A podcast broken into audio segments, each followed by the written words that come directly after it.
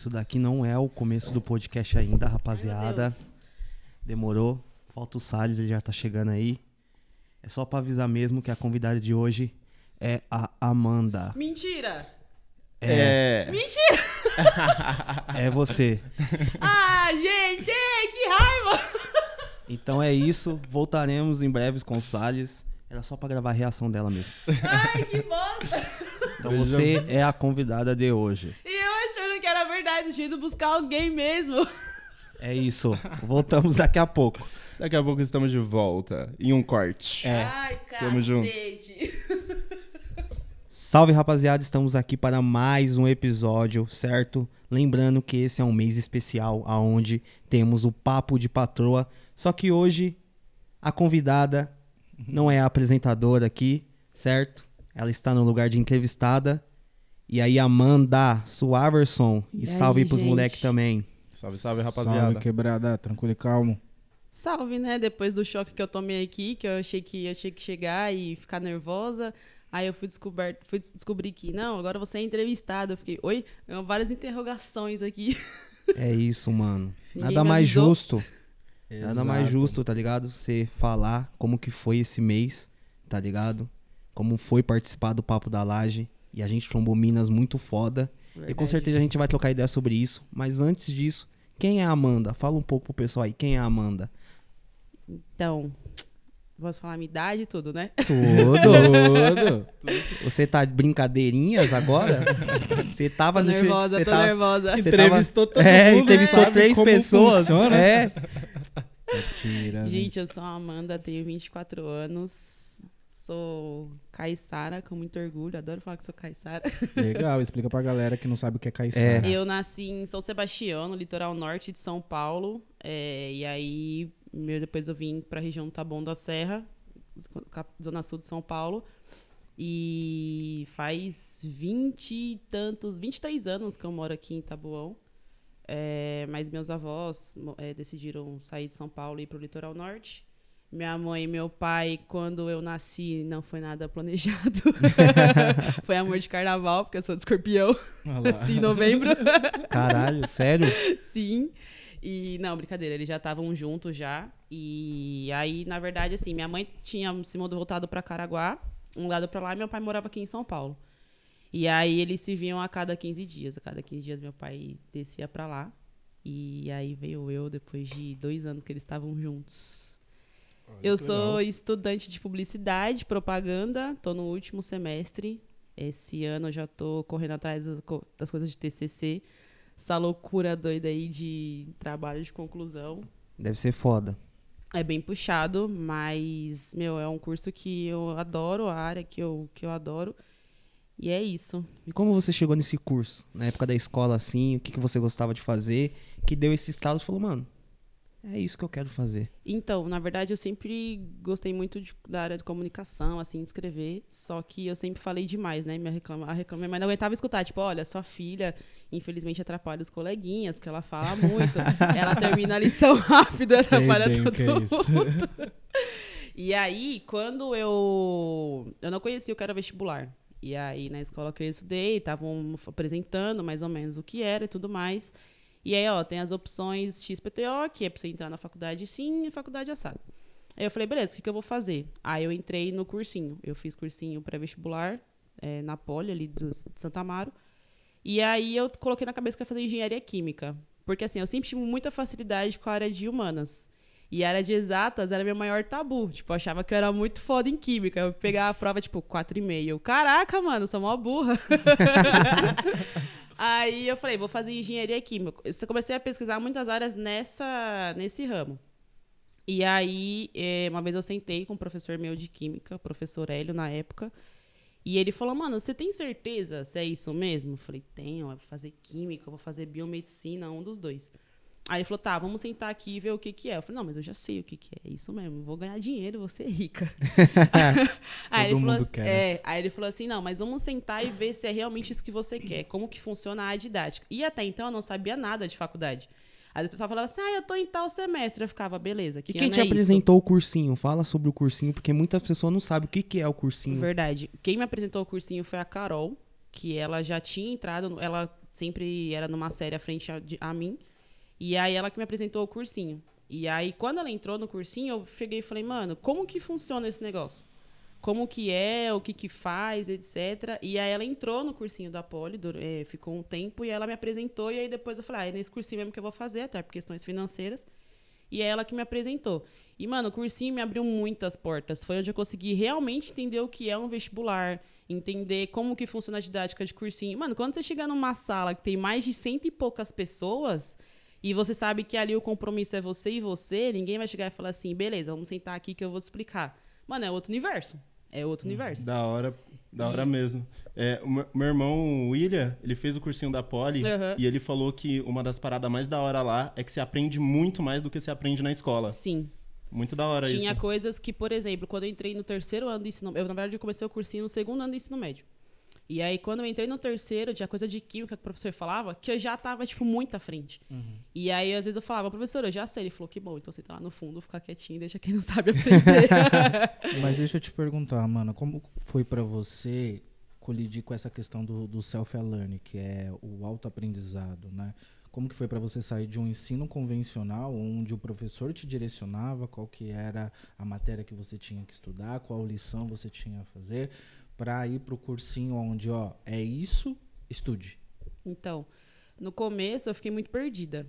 Só que o da hora é que o pessoal da Poli, eles explicam como que funciona o método. Então, eles chegaram e falaram, gente, é o seguinte, o cursinho funciona dessa forma. É, e eles dão várias dicas. Eles falam, ó, vocês vão ter que... Tem o plantão de dúvidas, então a gente dá para vocês fazerem as, as atividades, a gente vai explicar, etc, etc. Então, eles explicaram toda a metodologia das apostilas. E eles sempre falavam, quando vocês chegarem na apostila 2, tenham pelo menos terminado a 1 ou estejam já no final. Porque se vocês forem deixarem é, passar, vocês nunca vão acompanhar o negócio. E aí vocês vão estar tipo, na apostila 3 e tá fazendo coisa da 1 que já passou e você vai estar te auto-prejudicando, se auto-sabotando. E meu primeiro ano de cursinho foi nesse nível. Tinha gente que estava muito à frente, eu estava moscando ainda. Eu tava, coisa assim, às vezes eu ia no plantão de dúvida e falava, ah, então, quando o cara olhar, olhar eu falei, mas tá na apostila 1 ainda. Eu já tinha que estar na frente. Então, meu primeiro ano foi muito conturbado. Só que assim, como eu entrei no segundo ano do ensino médio, então eu falei, mano, eu sei que senão eu vou me ferrar muito pra aprender. E aí depois que eu vou entender como que funciona a bala e vou. Foi mais, uma questão de adaptação. Exatamente, ano, né? exatamente. E aí foi uma coisa que eu também me iludi muito. Eu achei que eu queria fazer um curso X, aí eu vi que não era aquilo. Comecei a ver depois outras opções. Só que quando eu entrei no terceiro ano do ensino médio e fui, fui pro cursinho, eu falei, mano, eu vou passar. Uhum. Eu já falava pra todo mundo, mano, eu vou estudar fora, vou passar na Unesp, não sei o quê, eu vou passar em tal, tal, tal, porque eu achava que era muito fácil. Entendi. E por eu fazer cursinho, eu achei que eu já tava, tipo, muito na frente. Uhum. E aí eu me dediquei muito e quando eu não passei, veio um baque, assim. Eu falei, mano, e agora? Terminei ensino médio, tô sem trampo, não passei na faculdade, o que, que eu vou fazer? E como foi pra você que você criou uma expectativa gigantesca, mano? Eu vou passar e é isso. Quando você não passou, como que foi? E, e antes dessa expectativa, fala pra gente como que foi a, a sua base, como que é em casa, qual- o que, que seus pais achavam do curso que você escolheu, como que era, havia incentivo pro estudo ou não, porque você falou que você estava bem confiante que você ia passar. Da onde vinha essa confiança? Minha, eu sempre me cobrei muito. E minha mãe, ela sempre foi muito de boa em relação assim. Ela falava, meu, faz o curso que você gosta. Você tem certeza que você quer fazer engenharia? Eu tenho, porque eu vou ser rica. Ela falava, então, mas o negócio não é por dinheiro. Você tem que fazer o que, mano, você realmente curte, porque você tem que saber qual é a linha de raciocínio que você gosta, qual é o curso que você quer realmente. É uma coisa que você vai trabalhar com isso, você vai levar pra sua vida. Não adianta fazer meia boca. Uhum. Aí ela falou, Isso então com assim. quantos anos ela te passou essa visão? Mano, eu tava com 15 anos, eu acho. Porque eu tava no nono ano, né? Que é a oitava série. E aí eu já falei, não, vou fazer tal curso. E ela sempre foi muito pé no chão comigo. Ela falava, seja pé no chão. Só que aquelas coisas, né? Quando a mãe fala, você fala, mano, não sabe nem o que tá falando, eu vou fazer isso mesmo e já era. Mas e, e por que a sua mãe já tinha essa visão? Fala um pouco Porque dela. ela sabia que eu me cobrava muito. A minha mãe, ela, assim, na verdade, meu pai e minha mãe, eles sempre foram muito presentes. Só que meu pai trabalhava muito, por questão de sustentar a casa. E aí, minha mãe, ela sempre acompanhou muito meus estudos. Então, assim, com seis anos de idade, eu sabia ler e escrever. E eu sabia escrever com letra de mão. Porque minha mãe me ensinou. Minha mãe sempre foi minha inspiração, assim. Eu acho minha mãe, mano, deixa eu falar que é um gênio, eu falo, minha mãe. Porque ela sempre me ensinou muito e tudo que eu tinha de dúvida era ela que estava comigo. Tudo que tinha de lição, ela estava comigo e ela me ensinava. Legal. E se eu, se eu tinha dificuldade de matemática, era meu pai. Que meu pai sempre trabalhou com parte de retífica e agora ele é autônomo. Então, assim, como ele é taxista, ele lida muito com dinheiro. O que é retífica? Lidar com peças de carro, arrumar carro, funilaria, essas coisas. Legal. E aí, meu pai manja muito essa questão de dinheiro. Então, assim, matemática era ele que me ajudava. As demais áreas era minha mãe. Minha mãe conseguiu terminar o ensino médio. Ela terminou o ensino médio grávida, né? E meu pai, se eu não me engano, ele estudou até a nona, a oitava série. Por questão de ter que parar para trabalhar cedo, ajudar em casa, etc. Que Minha Qual é a mãe, diferença de idade dos dois? um ano. Minha mãe é um ano mais velha que meu pai. Minha mãe tem dois, um irmão só. E meu pai tem quatro irmãos. Só que é, é muito louco porque a diferença de vida deles é gritante, assim. Meu pai sabe o que é passar fome. Minha mãe já teve uma vida um pouco mais estável. Legal. Então tem uma diferença bem grande, assim. E, e aí minha mãe sempre viu que eu me cobrava muito quando eu comecei a entrar no vestibular. E ela viu que eu tava nessa cegueira de entrei no cursinho, último ano eu vou passar isso, falou, tô indo embora. E ela falou, não, é assim, calma aí, vai Pé com calma, chão. vai devagar. E aí, entrando nessa pergunta que ela fez, quando eu peguei o resultado, mano, eu fui muito tonta, porque eu peguei o resultado, tipo, na virada de Natal. E eu tava em Caraguá com minha família. Nossa. Aí eu falei, já era, vou passar um Natal foda, tipo, feliz, pá. Olha o vestibular que eu pegar, resultado da USP. Meu Deus. Falei, é isso, passei, vou comemorar feliz. Aí tava lá, tipo, a posição não tinha passado, eu comecei a chorar. Aí tem a Joana, que ela morou anos comigo, que é minha prima. Ela é praticamente minha irmã, que ela meu, me acompanhou em tudo. Ela foi que me acalmou e ela falou, mano, sua mãe várias vezes conversou com você.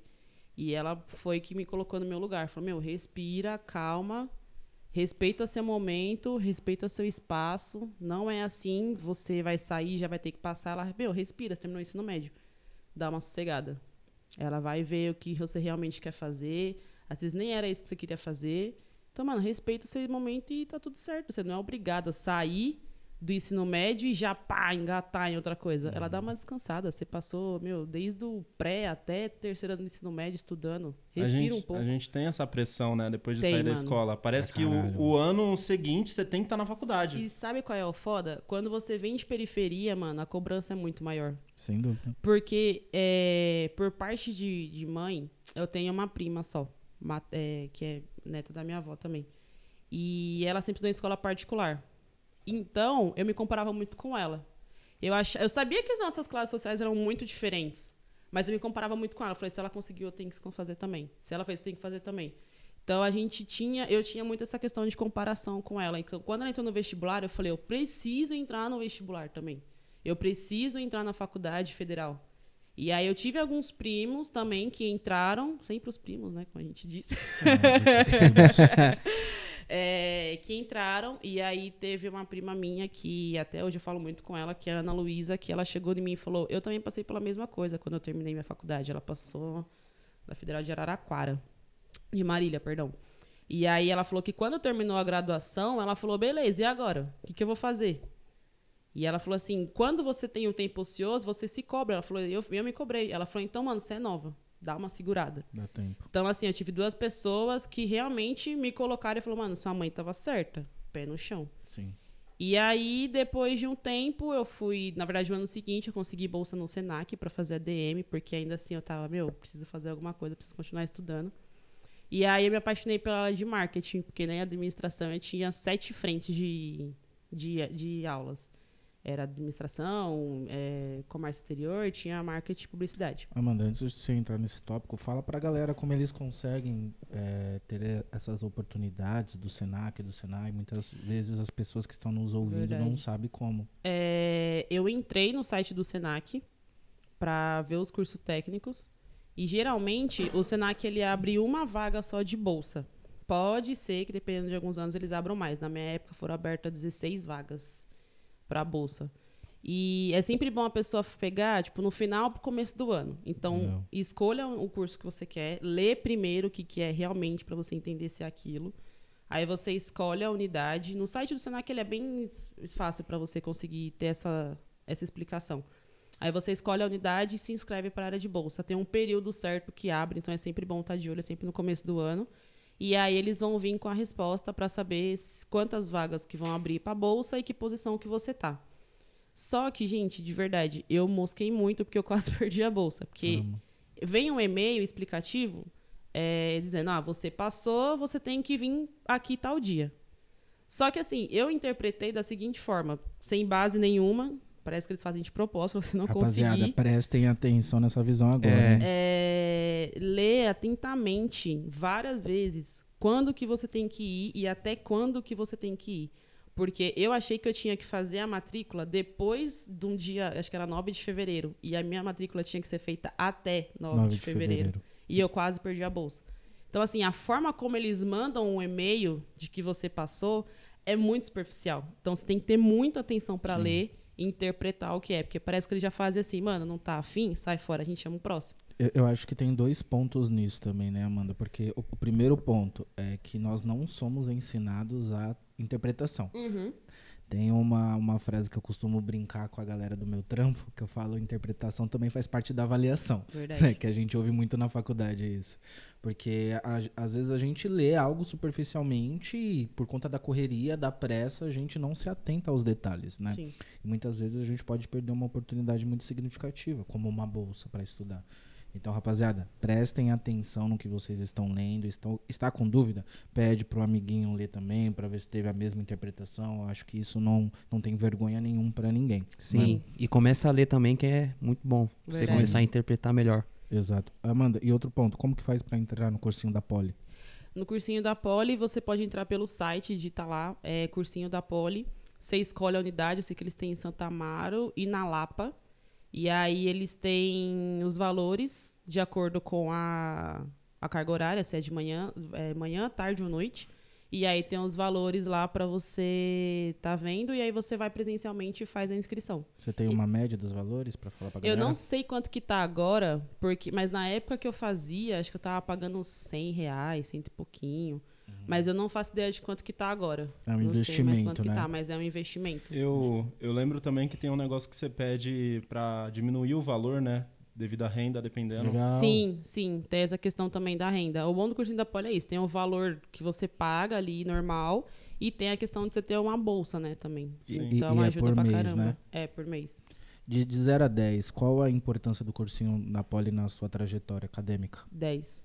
Você ficou quanto tempo lá? Eu estudei lá por três anos. Caramba. Foi A- Aí, o- rapaziada, só, só para vocês entenderem, é um investimento de talvez 100 reais, 70 reais que seja, que vai pode mudar a sua vida. Óbvio que para muitas pessoas, as 70 e 100 reais não é viável, Sim. né? Ainda assim é um investimento muito grande. Mas, se você fizer um esforço, talvez você consiga ter uma oportunidade muito E, significativa. gente, tem cursinho, tipo, eu sei que tem um cursinho da própria USP, que é de graça. Aí, ó, melhor E tem um ainda. cursinho também em Tabuão, depois eu posso passar para os meninos deixarem na descrição, que é bem barato também, que é um cursinho que é como se fosse um coletivo. E até a Najara postou, na, a Najara ela é se candidatou a prefeita de Tabuão, ela postou esses dias no Instagram dela que tem um curso lá pros lados do Pirajussara também, que se não me engano é gratuito. Então assim, meu, Olha que legal. recurso tem, sabe? Sim. Recurso tem. E às vezes faz um sacrifício de, mano, nem que seja só de sábado. Mas pra mim foi um puto investimento, porque assim, é uma coisa você chegar na escola e eles falarem, ó, o vestibular da Unesp tá aberto. Você se, se cadastra e, e você não, não paga porque você é estudante. Só que assim, beleza, eu sei o que é o vestibular, só que eu não sei o que é o Unesp. Eu não sei o que, que eu vou fazer lá, aonde que é. Boa. E outra, é, a Unesp é interior de São Paulo. Eu não tenho condições de ir pro interior de São Paulo, tá ligado? Uhum. Então, assim, é uma coisa que às vezes eu, eu até cheguei a passar no primeiro vestibular que eu fiz. Não era na área que eu queria. Era no- é, em outro estado. Só que assim, não tinha condições pra ir. Eu não ia porque não era a área que eu queria, de fato, por causa da minha pontuação.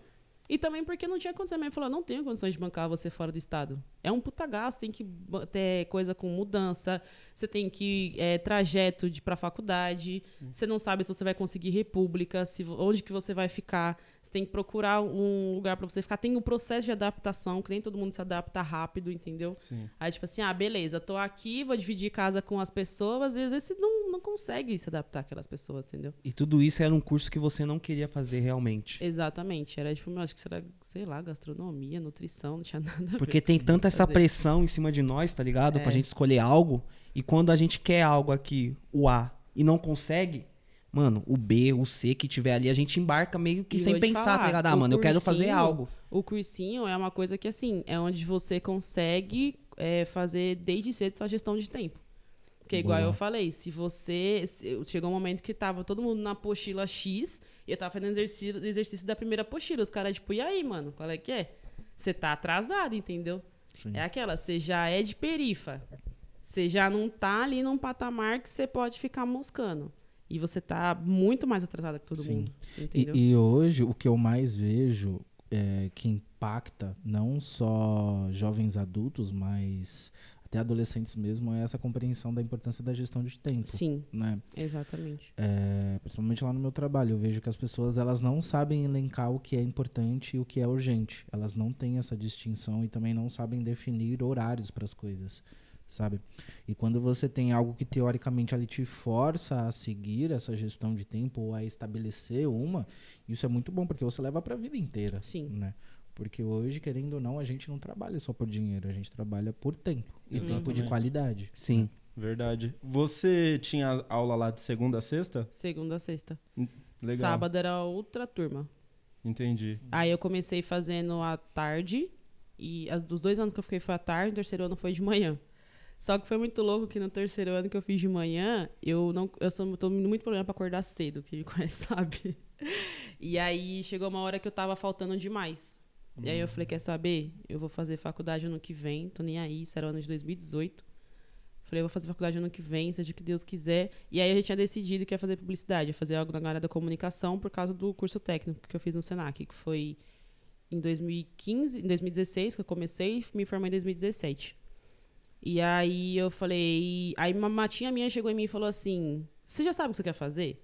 Eu falei: "Não". Ela falou: "Então vamos sentar aqui, e vamos tentar descobrir. Ela, o que que você gosta? Você gosta de falar? Você fala muito bem, você se comunica muito bem. Nunca pensou em algo da área da comunicação?"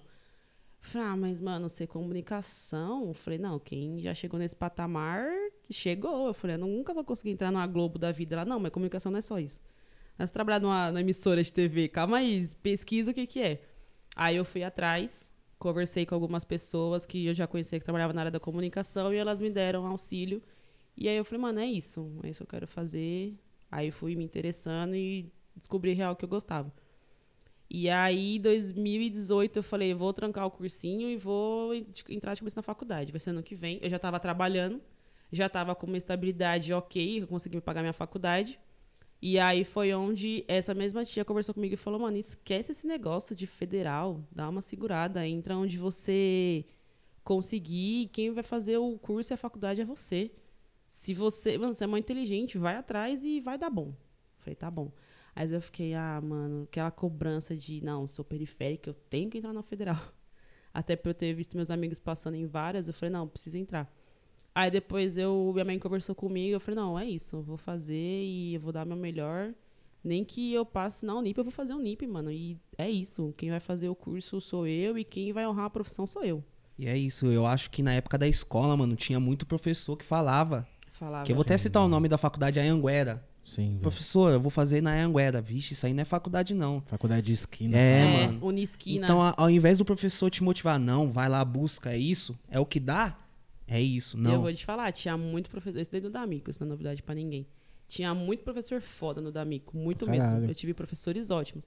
Mas o professor sempre falava assim: vocês têm que passar no vestibular federal, vocês têm que fazer USP, vocês têm que fazer Unifesp, vocês têm que fazer Unesp, vocês têm que passar na Unicamp, não sei o quê, blá blá blá blá. E, mano, isso mexe com o seu psicológico. Muito. Porque você pensa, se eu não passei na USP, eu sou um bosta. Posso falar um ponto que eu refleti muito sobre isso quando eu tava procurando o que eu ia fazer? Procurando o que eu digo aonde eu ia Uhum. estudar.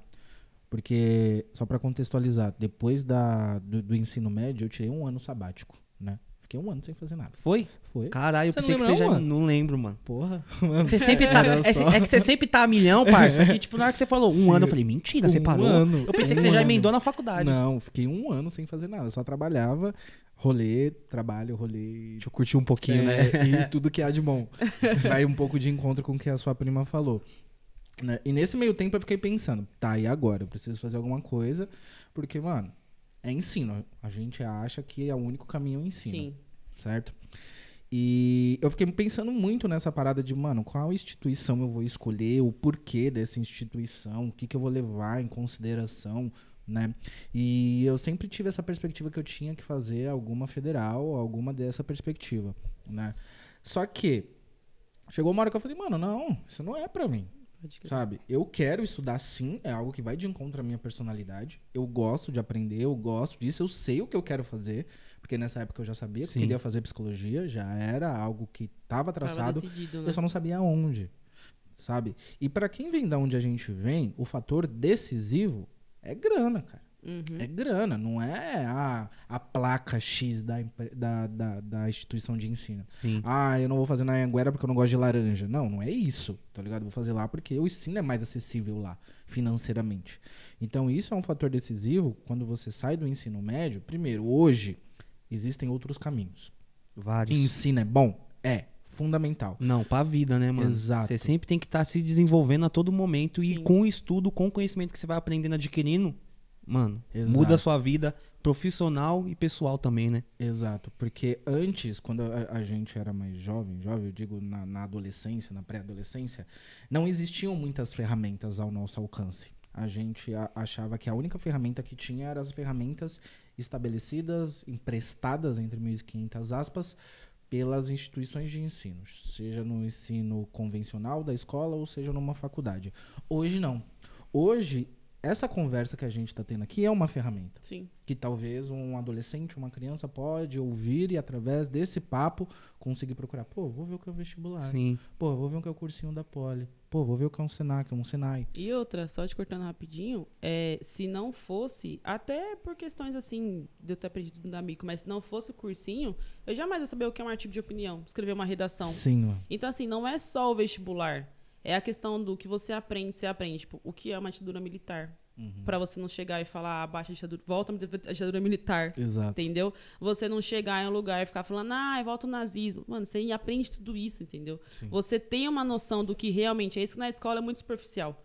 Então, o cursinho me deu um, um, um puta é, avanço, assim, de realmente entender o que é isso. Que a gente pergunta pros nossos pais, tipo, ah, sabe o que é isso? Às vezes eles não sabem, mano. E isso que você tá falando é Entendeu? verdade, que a escola cita muito Sim, pouco, então, mano. cita Bem muito vago. pouco. E no cursinho vem muito forte isso. E Verdade. principalmente saber escrever uma redação. Exato. Entendeu? E, e- e é um universo que propicia o conhecimento, né? Exatamente. Não só aquilo que você aprende diretamente do curso que você escolheu, mas você vê muitas coisas, porque tem muitas ações sociais dentro de uma universidade e, e- afins, né? Mas só para terminar meu raciocínio. E nessa fase eu refleti muito sobre a, a pressão que os professores exerciam, que nem você falou, Alaf. E muitas vezes, o que eles querem nos mostrar? Porque a gente também não pode crucificá-los, né? Eles querem nos mostrar que nós temos opção, que nós podemos mais. Só que a forma com que eles nos Exato. apresentam essas opções e esse, olha, você pode mais, cara, você não precisa se limitar aqui, é uma forma que gera pressão. E pressão, quando ela é demais, ela te limita. Né? Tem aquela pressão que te faz crescer, que te expande, e tem aquela que te limita. Então, a, a reflexão que a gente tem que fazer aqui, ajudar quem está nos ouvindo, que tem que está nessa fase de procurar o que fazer, é entenda os seus porquês. Sim. Entenda o porquê você quer, o porquê tal pessoa tá te falando isso, o porquê você decidiu tal curso, porque isso pode te ajudar a ter a visão que a Amanda teve, a visão que eu tive e que os meninos aqui também tiveram de falar, cara, não é isso e próximo. Sim, igual eu fiz quatro anos de faculdade e depois eu decidi que não era aquilo pra mim e tranquei e fui seguir outro caminho, tá ligado? Sim. Então, mano, é igual o Salles falou, mano. Tenha o porquê bem definido. Porque você sabendo o que você vai fazer, o porquê tá fazendo, mano, é muito mais tranquilo É a o lance, caminhada. É o lance mais você com você, né? Sim. Eu lembro na minha época que eu fiz assim uns dois, três Enems, eu fui muito mal. Eu queria fazer cinema, a gente cheguei nem próximo da nota. E eu lembro que a primeira vez que eu vi minha nota assim, 600 e pouco, eu tinha que bater quase 800. Falei, falei, vixe, mano. Tipo, Esquece. bate um desânimo assim que você fala. Exato. É como se o mundo tivesse acabado, tá ligado? E o foda é que nessa época eu já assisti alguns vídeos no, no YouTube sobre Enem e tal, e, e já tinha, assim, youtubers falando sobre isso e comentando: galera, não é o fim do mundo. É mesmo, só uma assim. prova. Só que, mano, quando você tá na escola, não parece isso. Não é. Não é. parece. Parece E- algo que você tem que realmente ir bem ou ir bem. E o que as pessoas também têm que tirar da cabeça é achar, tipo, ah, mas eu faço federal é de graça. Mano, literalmente nada é de graça nessa vida. Nada. Porque o que. Eu tenho um primo que ele passou numa federal chamada Unipampa, ele tá fazendo medicina veterinária. Por sinal, um beijo, Matheus, meu orgulho esse moleque. E, e, mano, o que a mãe dele tá gastando com questão de aluguel, cara, não é de graça, mano. Sim. Entendeu? Você tem que pagar aluguel, ele tem que pagar a refeição dele, ele tem que pagar as despesas dele na casa. É, quando ele vem para São Paulo, ele tem que vir de busão, porque é mais em conta, mas é condução de, de vinda para São Paulo, Sim. que demora, não é barato. É, ele teve que voltar para por causa do, do Covid, ele teve que voltar agora para a faculdade, que ele estava aqui em São Paulo. Teve que dar às pressas. Beleza, volta de avião até certo ponto, depois pega o busão. Mano, passagem de avião não é barato. Não mesmo. Entendeu? Então, assim, a pessoa, ah, mas eu tô estudando de graça. Beleza, mas você tem outros custos por trás. Sim. Você sempre tem outros custos por trás. E, e até mesmo quem não paga diretamente esses custos, né? Os nossos impostos são direcionados para isso, para educação. né? Exatamente. E isso é importante frisar também. E, e aí, só voltando à questão de, do curso, é, quando eu, eu tinha decidido que ia trancar o cursinho que ia fazer faculdade, eu falei, mano, é isso, vou fazer faculdade, tranquei o cursinho porque eu não tava indo e me dediquei. Aí eu falei, esse vai ser meu melhor Enem, mano. Botei na cabeça, falei, esse vai ser meu melhor Enem. Aí eu peguei todas as apostilas que eu tinha, não joguei nada fora. Estudei tudo de novo, que eu trabalhava de manhã meio período, então falei, meu, vou estudar, é isso, vou meter as caras e vai dar certo. Aí um dia antes, gente, não façam isso, mas um dia antes eu saí com a minha mãe, meu pai, uns amigos meus, minha mãe, ai, vamos beber, vamos comemorar, não sei o quê. Eu falei, comemorar o quê, mano? Mas eu tenho nem. Aí a mãe, vai dar certo, vai dar certo. Eu falei, ah, fui, cheguei em casa duas horas da manhã. Nem descansei direito. Mas assim, eu fui tão confiante eu sabia. Eu falei, ah, mas independente da nota, ano que vem eu vou fazer faculdade e é isso. Coloquei na cabeça. Mano, foi meu melhor Enem, porque eu tava muito tranquila. Eu tinha desencanado. E eu falei, ah, eu estudei, não tem mais o que estudar um dia antes. Passei o ano me preparando ali, já se não rolar, eu vou pagar a faculdade, vou entrar, pelo menos não quero bolsa da vida que seja. E foi meu melhor Enem, mano. Meu melhor Enem. Aí eu peguei, fiz os cálculos lá, não tinha, eu já falei, eu não vou pra fora do estado, vou fazer faculdade aqui em São Paulo mesmo, vou tirar essa pira da cabeça, passar na federal bem, se não passar, vou numa privada.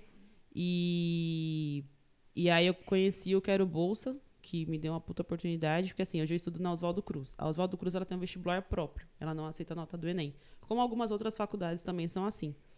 E aí eu tinha feito a prova da Oswaldo Cruz e eu só tinha conseguido 66% de bolsa. Eu falei, eu quero mais. Que mano. já é muito bom, diga-se de Sim, passagem. pra né? caramba. Eu falei, eu quero mais. Eu falei, 66% é muito, vai ficar muito caro ainda. Eu falei, eu vou além. Aí entrei no Quero Bolsas, aí tava lá. O O que, que é quero esse Quero bolsa? Bolsas? Eita, meu parceiro. Eu- olha, eu não sei, eu acho que ainda existe, gente. É que eu nunca mais ouvi falar, passar muito comercial. Existe? Boa. É, o Quero Bolsas é um site que você coloca lá a sua pontuação do Enem e ele te, te direciona as faculdades com as porcentagens de bolsa que tem. Então você escolhe o curso que você quer. Aí você coloca. Eu coloquei o curso que eu queria, coloquei o estado e coloquei o, o horário, que era no noturno, né? E aí ele te, você coloca a nota do Enem e aí ele te dá todas as opções de faculdades e os descontos que tem. E aí eu fiquei em dúvida entre a Oswaldo Cruz e fiquei em dúvida entre a FAPCOM, que é a Faculdade de Comunicação ali na Vila Mariana. E falei, mano, o que tiver mais agradável pro meu bolso, eu vou pegar. Você chegou a pesquisar aí na faculdade pra conhecer antes de fazer essa escolha entre as Não, duas? eu pesquisei quais eram as melhores faculdades de comunicação que tinha em São Paulo. E aí eu falei, bom, já que eu vou ficar aqui, eu vou dar de louca, vou pesquisar as melhores faculdades de comunicação e eu vou. É essa, mano. Aí a bonita vai e entra lá, FGV, quanto que custa? 3 mil a mensalidade. Eu falei, não, isso aqui não, tá maluco, não tem dinheiro pra isso. aí eu falei, mas é isso, né? Vou tentar, porque eu quero bolsas tá aí, ele tem, dá um desconto muito bom. Eu falei, mano, alguma boa eu vou entrar, que boa na minha concepção, é isso. E aí eu separei algumas que seriam muito boas na área e eu falei, é essas aqui. Aí fui, coloquei minha nota do Enem do, do de 2018, 2017 que eu fiz. E aí apareceu as duas opções que eu queria, que era Oswaldo Cruz e a Fapcom. Falei, você é louco, já estourei duas vezes. já tive a nota melhor no Enem, já entrei no Quero Bolsa, que dá uma puta oportunidade. E as faculdades que eu queria são essas. Tô com a, com a boa. Aí Oswaldo Cruz ainda saí mais barato. Aí eu fui lá. Eu, tava, eu lembro que eu tava, prestava serviço pro Carrefour. Aí eu cheguei no amigo meu. Falei, mano, é o seguinte. Vai fazer alguma coisa depois do trampo? Ele falou, não. Eu falei, demorou. Eu saio às duas, eu vou ficar duas horas andando aqui no shopping, quatro horas você vai sair, nós vai lá na Barra Funda. Ele na Barra Funda fazer o quê? Eu falei, mano, vou fazer a, a inscrição da faculdade. Eu não tinha contado pra ninguém. Eu simplesmente, tipo, outra coisa que eu comecei... Nem pros seus pais você falou. Não contei. Eu falei, mano, vou começar a fazer meus bagulhos sozinha, vou olhar minha situação financeira. E é isso, eu vou correr atrás do meu, mano. Vou correr atrás do meu. Ninguém faz os corre por mim, quem faz é eu mesmo. Então é isso. Se der ruim, depois eu chego e falo, mãe, pai, não deu certo. E é isso. Mas eu tava decidida. Aí eu também já tava trampando, tinha minha independência, financeira. Falei, é isso. Aí liguei na faculdade, falei, ó, eu fiz o cadastro pelo Quero Bolsa, enviei todos os documentos, recebi o um e-mail aqui de aprovação. Como que funciona? Aí a mina me explicou, falou, ó, você tem que vir aqui, você vai trazer X, Y, Z documento, você vai pagar um valor tal na hora e depois a gente vai gerar suas mensalidades, blá, blá. blá. Falei, beleza.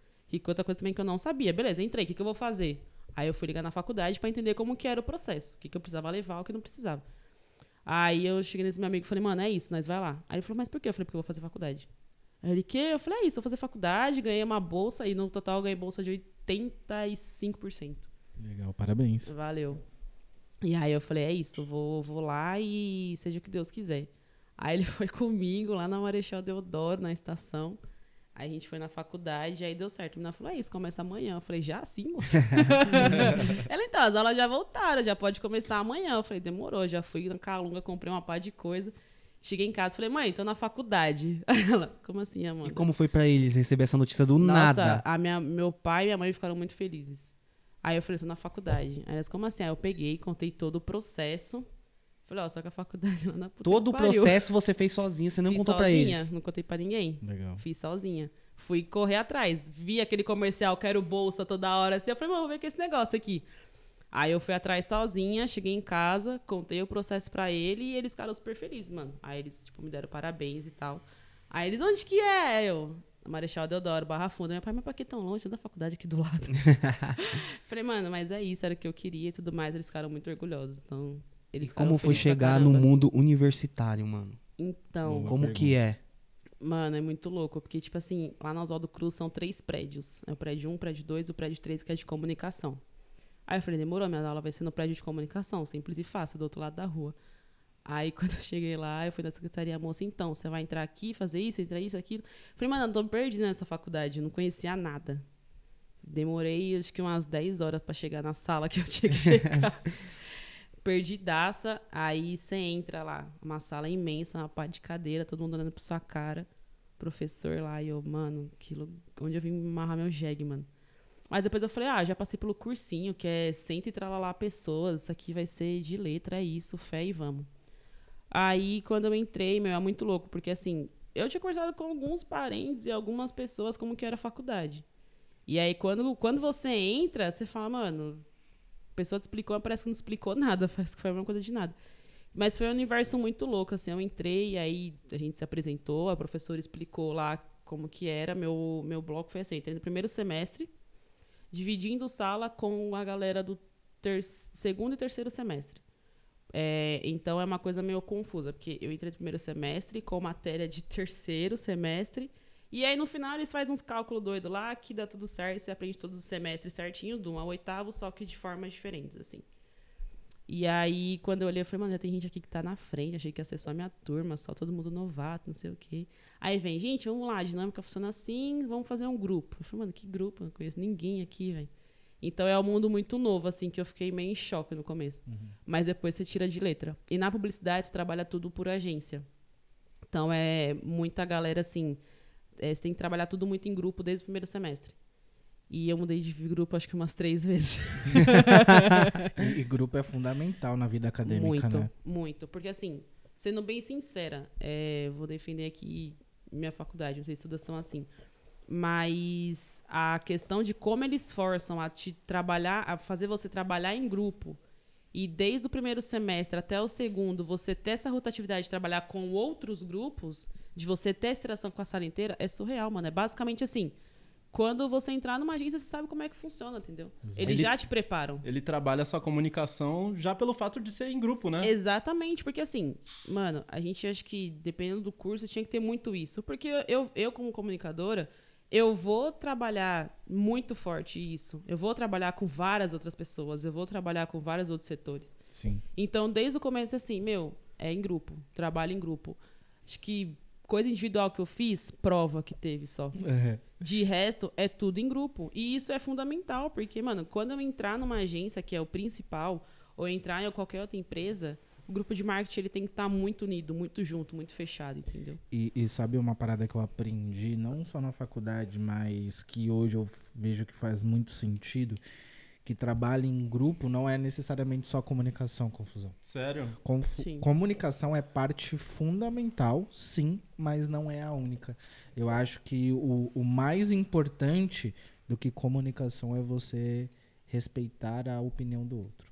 Que E isso foda. é muito difícil, cara, principalmente na faculdade. Porque, por exemplo, se você é muito sistemático e ter- fazer grupo com pessoas Uhum. sistemáticas é muito difícil, ela vai querer do jeito dela. Não importa. Simples assim. Não importa se, a- se o seu jeito é mais fácil, mais eficiente, trará mais resultados. Ela quer do jeito dela, sabe? E não importa o quão bom comunicador você seja. Se você não conseguir alinhar esses interesses, cara, não funciona, mano. Não funciona. E eu acho que na agência deve ser a mesma coisa, É. né?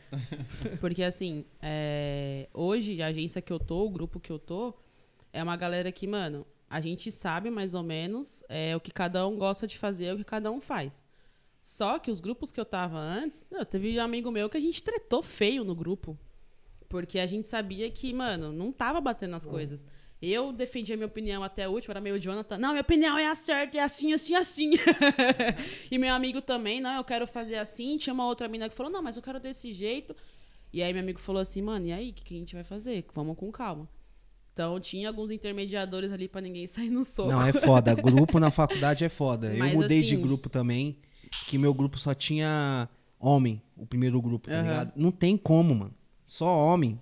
Vai dar merda, parça. Então, meu primeiro grupo da faculdade era só menina. A gente era em cinco mulheres. E também, dá só merda, mano. E aí, tipo, não, Precisa não mesclar, falando que, mano. nossa, só porque é mulher, tá vendo? Dá problema. Não, não é isso.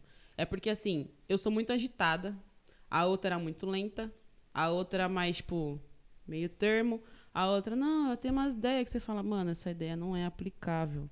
Não dá certo, vem pra realidade. Aí a outra, não, mas o professor falou que tem que sair fora da caixinha. Aí você vai juntando um monte de coisa, não sai nada. E, e aí, assim, é bom que você, igual o Jonathan falou, você tem que respeitar a opinião dos outros, você tem questão de parar pra ouvir, você tem a questão de a gente que tem essa questão de defender nossa tese até o final e achar que a nossa opinião tá certa e ter esse espírito de quem manda no grupo sou eu, sou, tenho, eu sou dessa frente de liderança, a gente às vezes precisa dar uma recuada. E eu aprendi muito isso, porque eu achava que é isso, demorou então, minha opinião tá certa, professor, é isso. E aí eu tive muito feedback do pessoal, tipo, mano, não é assim, Amanda. Vai com calma. Pisa mais devagar aí, que sua opinião não é a melhor dos mundos. E aí isso foi um puta gatilho, assim, que eu falei, não, vou ter que dar uma segurada nas coisas, controlar um pouco a ansiedade. Sim. E aí depois as coisas fluíram, assim. Mas é o tempo todo você trabalhando em grupo, e você roda vários grupos, e você lidar com várias pessoas diferentes, desde que faz tudo até o que não faz nada. Então, meu primeiro grupo ninguém fazia nada, tá ligado? Então. Aí eu falei, mano, eu não vou ficar num grupo desse onde só eu faço os bagulho, tio. E não tinha nenhuma mulher, mano, também. Eu queria ouvir uma opinião feminina, mano. Não só os mano falando. Falei, vou trocar de grupo. Por Aí exemplo, usei o Confuso como moeda de troca. Ele sabia, ele sabia editar vídeo e a faculdade tinha mandado fazer um vídeo. Eu falei, tinha um grupo lá, tinha quatro. Comigo foi quatro mano e mais três mina. Falei, então. Tem um mano aí que edita Vai fazer um vídeo. trabalho aqui pra mim? Se eu entrar no grupo, o nosso vídeo tá pronto. E é isso. Resumo, hoje o vídeo tá no YouTube com mais de 15, misa- 15 mil visualizações. Putz, grila da hora, mano. Sobre handball. Nossa, eu adorava handball, jogava handball. E aí, meu, é, é isso, assim. Chega uma hora que você tem que começar a ceder algumas coisas, pisar mais devagar e ver que, mano, você tem que dar espaço pra outras pessoas falar. Porque tem gente que vem muito pra agregar. E hoje meu grupo tá dando certo por causa disso. Mas no começo, meu, esses dias mesmo, teve um professor que falou, meu, teve grupo de TCC que hoje não se fala mais. E que quando a gente foi ver as pessoas, era todo mundo, é, best friend. Eu não uh." falo mais com o meu grupo de faculdade até hoje. Com Então. ninguém? É. Nenhum. Mas vocês brigaram durante a apresentação? Não. Então, esse grupo eles brigaram antes da apresentação, você acredita? Putz, aí é foda. É isso que é o negócio. Não fala mais que assim, eles tretaram, a divergência de opinião. E quando a gente foi ver quem era, a galera que, tipo, meu, vocês, tipo assim, é como se vocês três brigassem e não falassem nunca mais. A gente, não, não é possível. Mas eles estavam sempre juntos. Pois é, deu treta. Não, é foda. É, é, mas o, o grupo, ele é fundamental no, na trajetória acadêmica, né? Não só Sim. pra ajudar a fazer os trabalhos e todas as tarefas, mas pra te manter firme, né, mano? Eu acho que te forma como pessoa. Você já consegue entrar mais preparado num, no mercado de trabalho. Sim. Você consegue já lidar melhor com, com o grupo. Você já fala, mano, essa pessoa me lembra falando do meu grupo. Então eu tenho que agir de X e Y forma. Sim, isso é Entendeu? real, isso é real. Então já te dá uma, Isso é foda. um norte. Agora dando um salto temporal basiquinho, que nós não quer saber o que, que você fez no meio da faculdade ali. Mas agora, um ponto muito importante da faculdade, TCC, mano. Como que tá sendo você preparar o seu TCC? Como que é, mano? Porque quando chega nessa época, o bagulho é louco. Eu É. fiquei em choque quando falou assim, aí, semestre que vem é TCC. Eu falei, mano, o que, que eu vou fazer? Eu não tenho ideia nenhuma, mano. Que porra é essa? Quero ajuda. Primeiro que eu nem tchum, nem tchão que era TCC. E aí você fala, ah, mano, tá longe ainda, tá longe, tá longe, tá longe.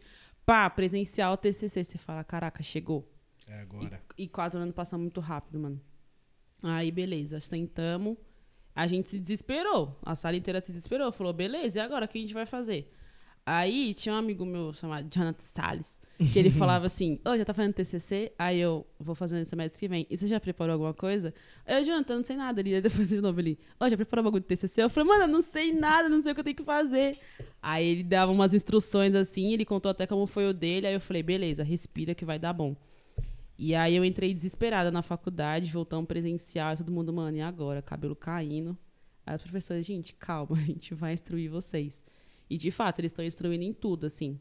A, cada curso e cada faculdade é um modelo diferente de TCC, né? O meu, é, o semestre passado, eles tinham que, o pessoal tinha que fazer, pegar um, um produto e faz, fazer ele voltar para o mercado com uma visibilidade maior. E agora a minha é meio que fazer uma questão de empresa modelo. A gente vai pegar uma empresa e vai pegar, achar os problemas dela e fazer basicamente o que o marqueteiro faz, mano. Colocar ela de volta no mercado, achar as melhorias. É, se for necessário fazer a parte de, de mídia, a gente vai fazer. é, identificar realmente quais são os problemas, identificar novas campanhas, fazer novas coisas de marketing, que é realmente a nossa área. Então, o bom é que o meu TCC e os outros também que tiveram gira em torno de como que o publicitário ele atua no mercado de trabalho, quais as frentes que ele atua, como que ele desenvolve uma campanha, como que ele identifica os problemas da empresa, quais são esses problemas, o que, que você vai fazer, se você vai descontinuar o produto, se você vai fazer é, uma nova fórmula dele. É, então, todos esses pontos, assim, sabe, que, é, que a gente trabalha. E aí, meu, eu tô no sétimo semestre, mas já tô fazendo as questões do TCC. Então, já tem algumas coisas assim. Procurar a empresa, qual a empresa que vai ser. Aí eles, a gente já pensa, né? Tipo, nossa, pegar uma Coca-Cola O da seu vida. TTC, seu TTT é foda. o seu TCC é individual ou é em grupo? Sempre agência, sempre em grupo. O seu foi individual, né? O seu TCC. O meu foi Individual. individual. Como que foi pra você fazer individual? Que você tá em grupo. Tenso pra caralho. Eu chorava todo, toda sexta-feira, que era o prazo pra entregar uma etapa, eu chorava. Caraca. Mano, não vai dar, escrevi bosta, não, não vai ser bom. Porque, Aí segunda-feira saía a nota. Aí segunda-feira dava uma Dá aliviada porque a nota era boa.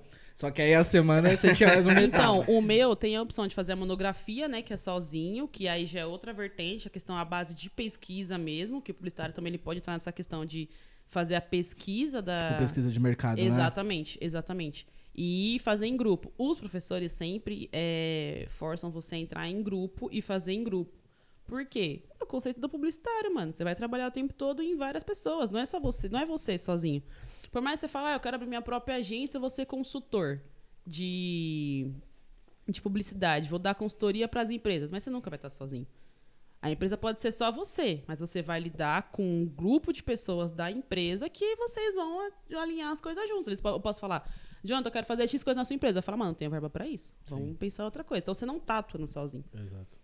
E, e aí teve um menino que queria fazer sozinho, aí os professores entraram na mente dele e falou, tá bom, vou achar um grupo.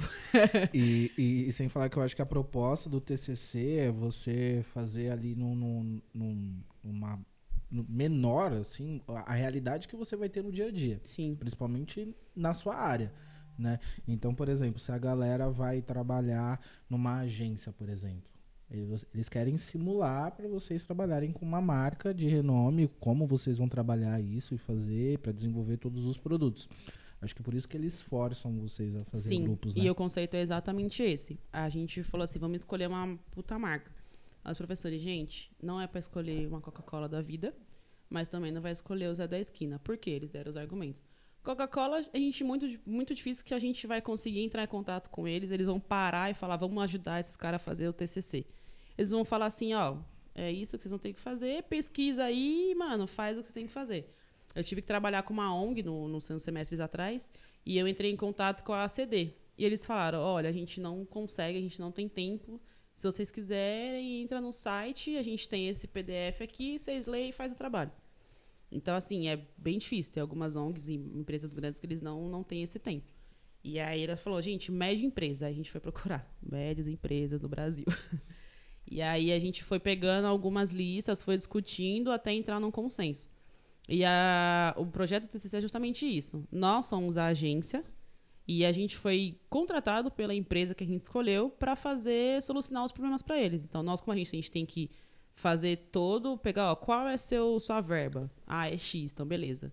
X verba vai para vai para agência e os outros a gente vai distribuir entre as coisas que são necessidade para vocês. E é tudo a gente tem que identificar o problema, ó. Seu site não é bom nisso, você não é bom naquilo, você é assim, você é E você assado. pode dizer qual empresa vocês escolheram? A gente pegou a Get Ninjas. Get Ninja. É o que? Get Get Ninjas. A Get Ninjas ela é uma empresa de prestação de serviço, né? Então, por exemplo, eu tive um problema atrás, lá no passado, que a lente do meu celular tinha quebrado. E aí eu falei, beleza, onde eu vou arrumar? Eu entrei no Google coloquei assistência técnica, aí veio a Get Ninja. E aí eu coloco lá meus dados, coloco qual que é o meu problema, coloco até o estado que o celular tá, etc. E aí eles abrem essa oportunidade para os prestadores de serviço. Quem quiser agarrar meu caso, eles vão fazendo a oferta do preço, que eu achar mais conveniente, eu trato diretamente com a pessoa. É bacana. A Get Ninjas é muito, muito foda. Ele proporciona diversas áreas ali. Inclusive, diarista mesmo consegue arranjar Sim, diversos, exatamente. diversos Exato. trampos, mano, no aplicativo. É muito bacana. Exatamente, eu achei uma puta empresa. E aí, como uma amiga minha também trabalha lá, a gente falou: ah, vamos ver se a gente consegue fazer com a sua empresa. Aí a gente tava pensando, pensando, pensando, quando a gente apresentou pros professores, os professores, mano, é essa. Bacana. Aí eles deram todo o argumento do porquê. é, os professores também já conhecem várias empresas, então eles vieram com muitas vertentes pra falar, mano, pega essa. Vai, Aí a gente, beleza, essa, vai essa. Aí deu certo. Os- minha amiga apresentou a proposta pros chefes dela lá, eles aceitaram. E eles estão te dando esse respaldo de, de então, a priori vocês? a gente com- escolheu a empresa, então a gente já conseguiu, já batemos o martelo que vai ser elas, eles já estão sabendo, galera interna lá. Você É, fala da Get Ninja mesmo. Isso. A Get Ninja já tá sabendo que a gente vai fazer esse trabalho, eles super aceitaram. Fizeram algumas perguntas de que vertente a gente vai trabalhar, a gente fez um resumo. E aí agora os próximos passos, a gente agendar as reuniões com eles e a gente fala, ó, como que vocês funcionam, como que a gente pode entrar, até que ponto. É, a gente já pode vir com os problemas que a gente identificou, vocês querem apresentar os problemas, aí a gente vai discutir isso mais pra frente. Mas até o momento vocês falaram, ó, data tal é escolher a empresa. A gente já tá um passo avançado já. Boa, parabéns. Caramba, e como você é uma pessoa que tá a milhão sempre, mano, você tá envolvida com alguns projetos aí, certo? Tô. E a Pétala de Ferro, como você conheceu ela, mano? Meu, a minha história com a Larissa é muito louca, porque assim, eu segui ela nas redes sociais, e aí eu conheci ela como fotógrafa, né? E eu também estava no mundo da fotografia, tinha entrado fazia pouco tempo. E aí a gente conversava um pouco, trocava algumas figurinhas tudo mais. E aí uma vez eu, ela ganhou um sorteio de uma bag, né? Aquelas bolsinhas assim de lado. Aí eu fui atrás do cara, falei, mano, eu queria comprar uma bag com você também, tananã. Aí a gente encontrei ele no Campo Limpo. Quando eu peguei minhas coisas que eu paguei, que eu entrei no carro, ela tava chegando. Aí nem deu tempo de eu dar um oi pra ela. Aí eu cheguei em casa e falei, mano, eu te vi. Aí ela, ai, que bom, não sei o que. A gente começou a trocar uma ideia. E aí foi, a gente era amiga virtual, assim. Ela já tinha me visto na rua, mas como eu sem óculos eu não enxergo. Sou um pouco míope e tem astigmatismo, porque eu não enxergo nem de longe nem de perto. Aí eu nunca vi ela, assim. Aí ela surgiu o projeto do Periferia Oculta, que o cara que vendia as bags, que é o Gabriel, ele proporcionou. E aí ele chamou ela para participar. Aí ele falou assim: Ah, você que é artista, quer entrar pro, pro Periferia Oculta? Não sei o quê. Eu falei, mano, eu não sou artista, então nem pá, né? Nem vou entrar. Fazer o quê? Não sei recitar, não sei escrever. Não sei cantar, porque eu sou uma preta que só sabe dançar, mas não sabe cantar. Até um amigo me falou assim: sabe cantar? Porque você é negona. Eu falei: não sei cantar, eu sou uma nega falsa hoje. porque eu não tenho a voz de Whitney Houston. Aí eu falei: ah, vou ficar suave, não vou fazer isso não. E quem fundou o Periferia Oculta? Foi o Gabriel. Aí ele chamou a Larissa. Aí ele chamou a Larissa, aí ela ia abraçar a parte de fotografia, ela abraço direito dele, como os dois né, idealizadores do projeto. E aí ele postou que quem quisesse entrar, que fosse artista, podia é, avisar eles. E eu me interessei muito pelo projeto. Só que eu falei, eu falei, mano, não sou artista, não sei fazer nada, não vou entrar nesse bagulho. Aí eu fiquei, ah, queria, né? Mas não vou entrar. Beleza. Aí num belo dia, uma amiga minha que trampava comigo me chamou pra ir num evento de grafite. E eu sou apaixonada por grafite e skate por causa do meu primo. E aí, eu tô lá de boa, aí daqui a pouco chega a mensagem. Ele, oi, tudo bem? Aí eu, ah, mano, será que ele vai me convidar pro projeto? Já tinha muito tempo o Periferia Oculta? Ou... Eu acho que fazia coisa de umas duas semanas. E aí ele pegou e me mandou mensagem. Ele falou, meu, eu sei que você... E aí eu pensei em entrar com a questão da foto. Eu falei, mas ela já tira foto. Então eu falei, realmente não tem como eu entrar. Deixa em off. Aí ele falou assim, você sabe gravar? Aí eu sabia o básico, né? Aí eu, lógico que eu sei. Manjo pra porra de gravação. Aí nisso eu já aqui com o meu professor, professor, eu preciso de ajuda. que aí eu falei pro professor, eu precisava de ajuda com algumas técnicas de gravações para eu fazer, mano, um enquadramento, algumas coisas que na fotografia é de um jeito e na, na, gravação de vídeo é outro. Aí eu falei, sei. Aí ele falou, então beleza, é o seguinte. Aí ele me explicou o conceito do projeto. Eu falei, eu acho muito foda, queria muito entrar, mas eu não sou uma artista que recita, enfim, e deu, mas aí por isso que eu deixei passar. Aí ele falou assim, então, mas eu queria você como para gravar. Eu falei, aí você, ele falou, aí você pode decidir com a Larissa, ou ela grava e você faz as fotos, ou vice-versa. Aí, mano, eu fiquei muito feliz. Eu falei, caraca, que da hora. E eu tava numa fase da minha vida que eu tava num trampo que eu falei, eu vou largar esse trampo, não aguento mais, eu vou sair. Não quer, não tô mais feliz nessa empresa, também era muito longe da minha casa. E meu primo sempre tava me chamando pra ir pros rolês de grafite que ele fazia para fotografar. E eu falei, mano, é isso que eu gosto, é isso que eu quero, é isso que eu quero abraçar. Eu falei, eu preciso entrar alguma coisa de projeto social, ou pelo menos trampar com isso, porque quando eu comecei a entrar na fotografia, eu falei, meu sonho era ou fotografar parte de comida, que eu acho muito foda, ou é, fazer fotografia de coisas instagramáveis, que é aquelas paredes que a gente vai, tipo, ter uma asa assim, e você ficar no meio, ou umas coisas bem grafi de grafite, assim. Eu falei, eu queria muito ser convidada por esse projeto. Eu falei, um dia eu vou trabalhar no Laboratório Fantasma. vou fazer a parte de gravações e, e, fotos. E aí eu falei, é isso que eu quero, é isso que eu gosto. e aí eu fiz algumas fotos, aí o Gabriel me chamou. Aí eu falei, mano, é isso, agora o bagulho vai andar.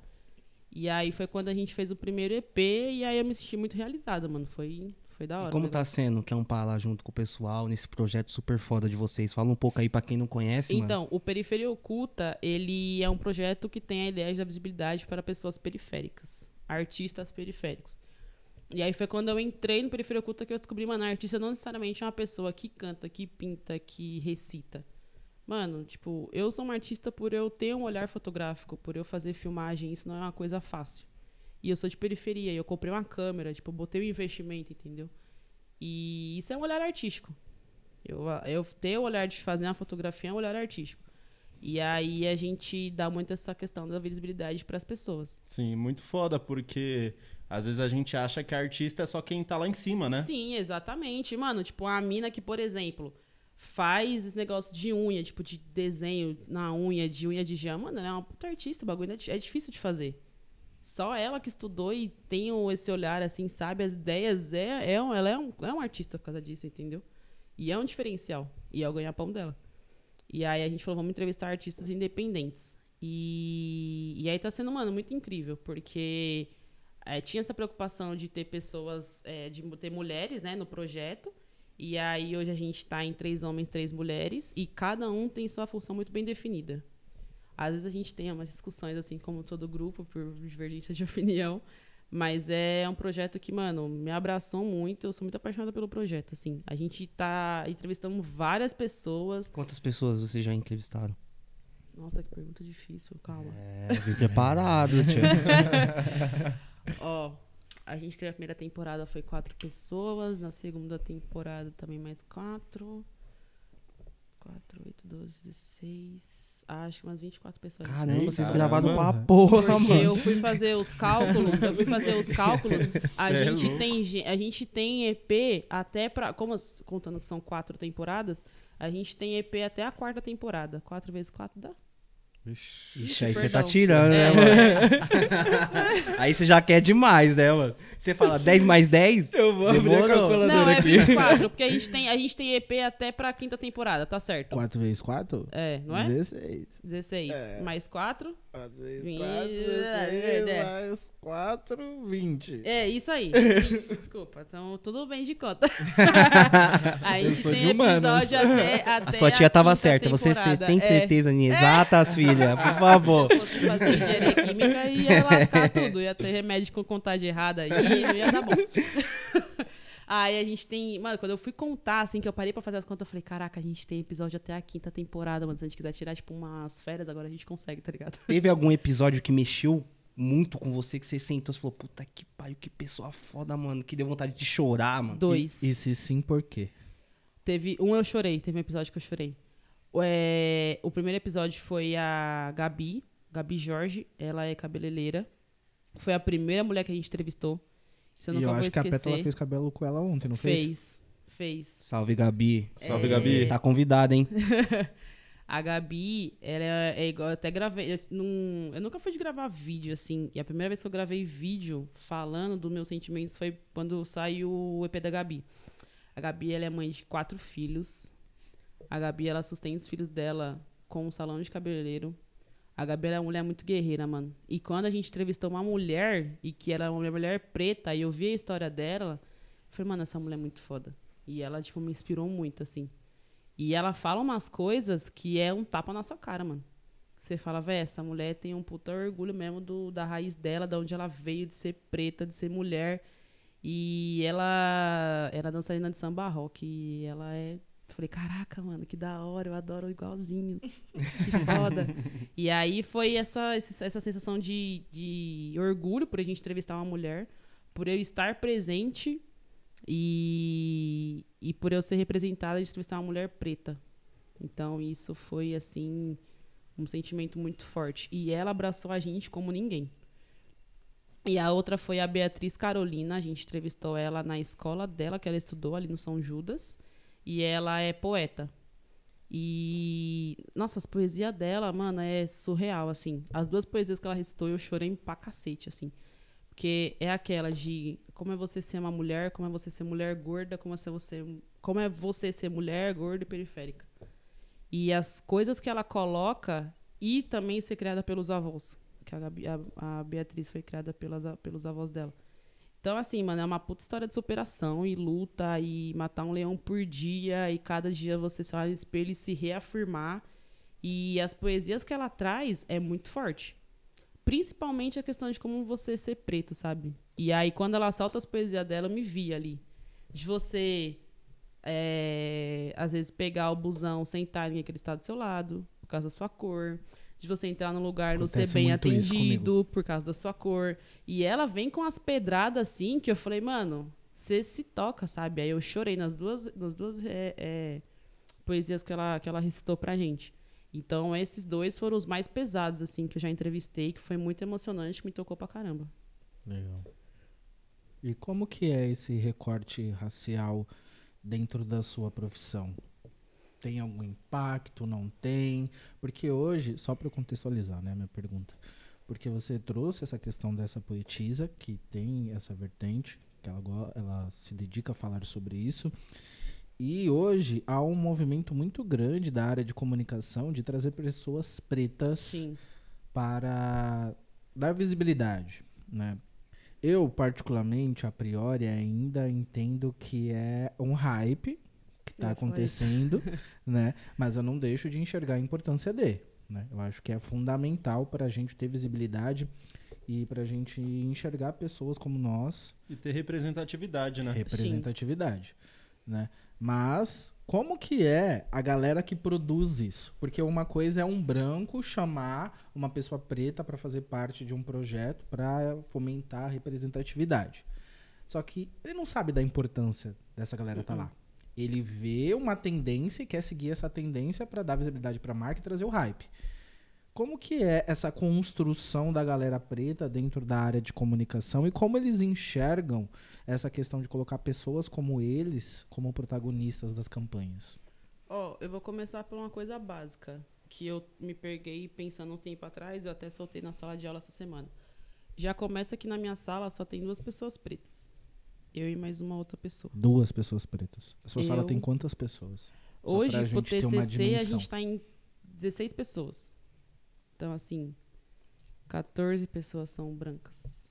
98% da sala, né, Exatamente. né? Isso que eu ia falar. Você tá... É Bom, só... toca aqui na minha mão. Esse cálculo foi certeiro. esse cálculo, certeiro. Esse aí você dominou, meu parceiro. Esse aí você dominou.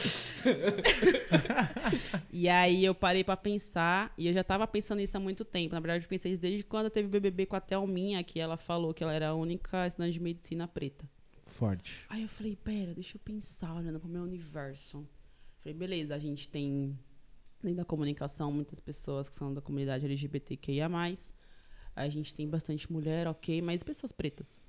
Falei, só eu e a Gabi. Só eu e ela. E detalhe, mulheres, né? Mulheres, entendeu? E aí depois eu pensei no gancho quando eu estudei com o pessoal que se formou semestre passado. Se eu não me engano, era só uma pessoa, que era o Caco, e era homem.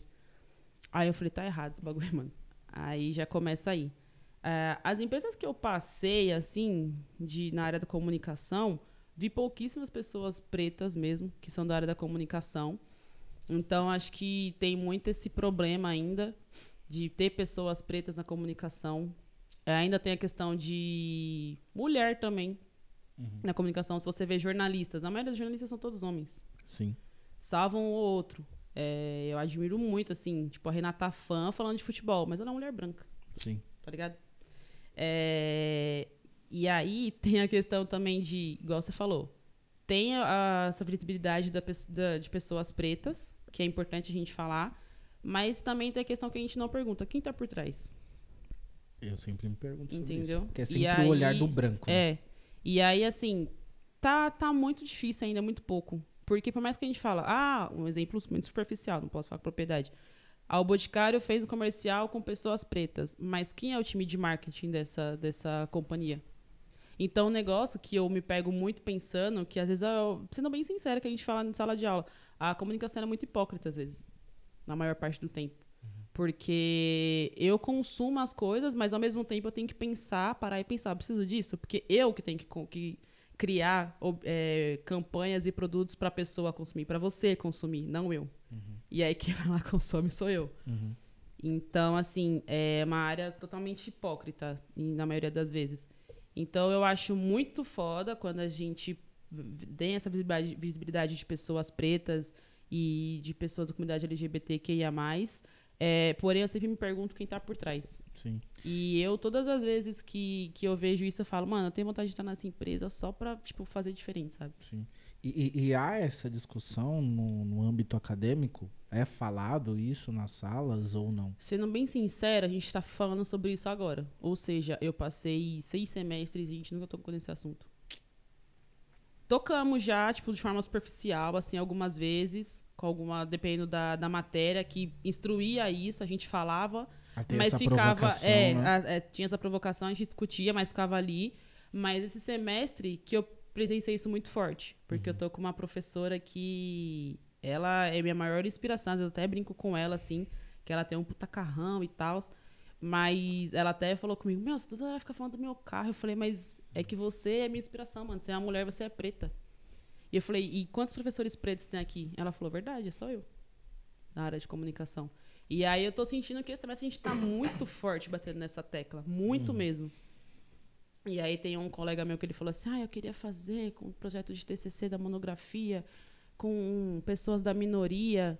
Aí eu falei, tá errado, amigo. falei, tá errado, você não é preto, você não é gay. Falei, você não é nada, você não faz parte nenhuma dessas, dessas duas vertentes. falei, não tô falando que, que você não tem que fazer, mas você não sabe a dor dessa pessoa.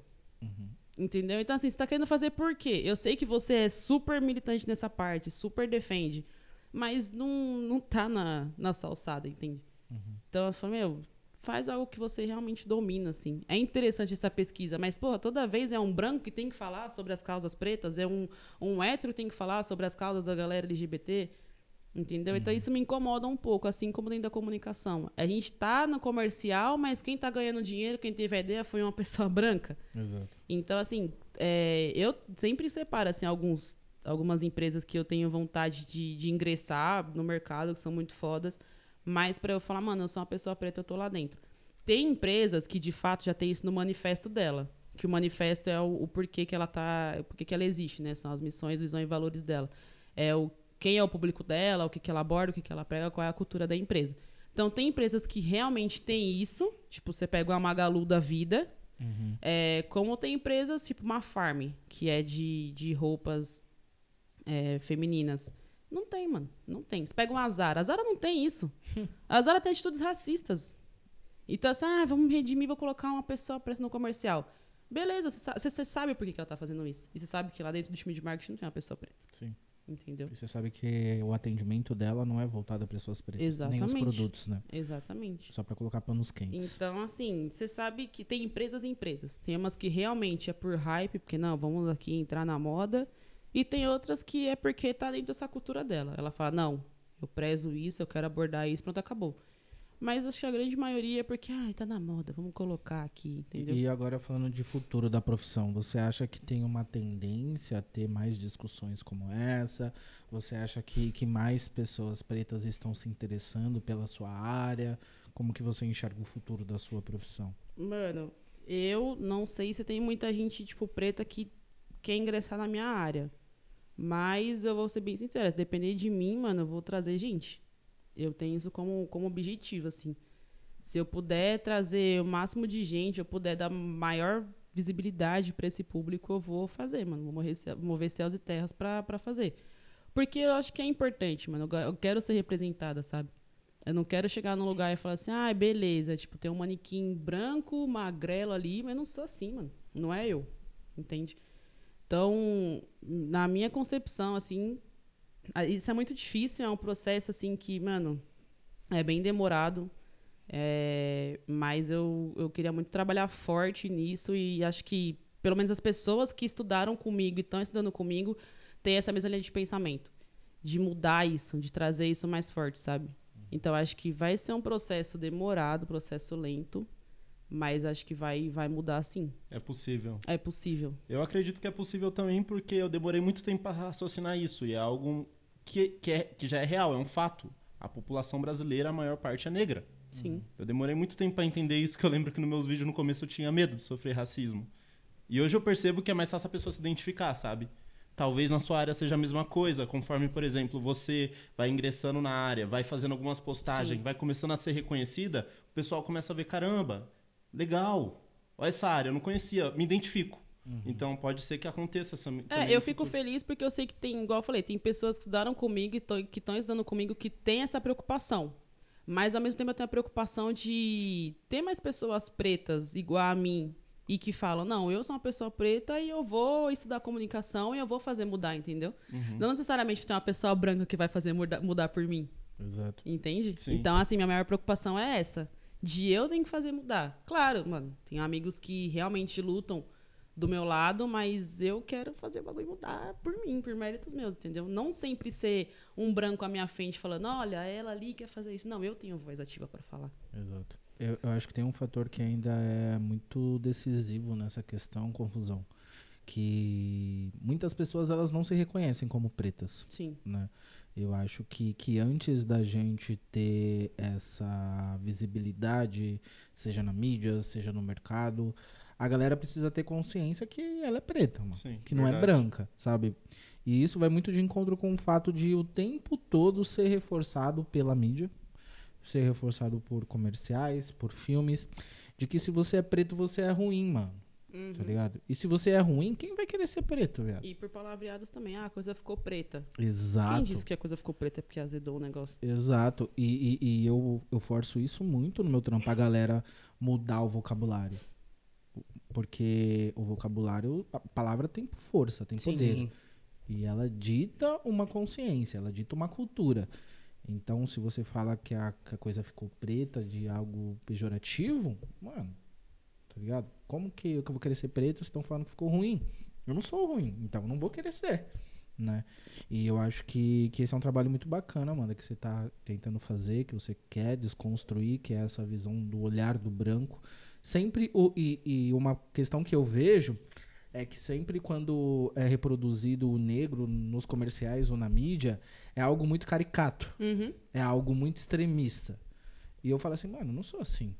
É, tipo, Porra. você pega de parão de beleza. Ah, Mike B. Jordan. É, Isso é o preto bonito? Não necessariamente. sim. Tipo, eu falo, mano, minha mãe não é assim, minha avó não é assim. Uhum.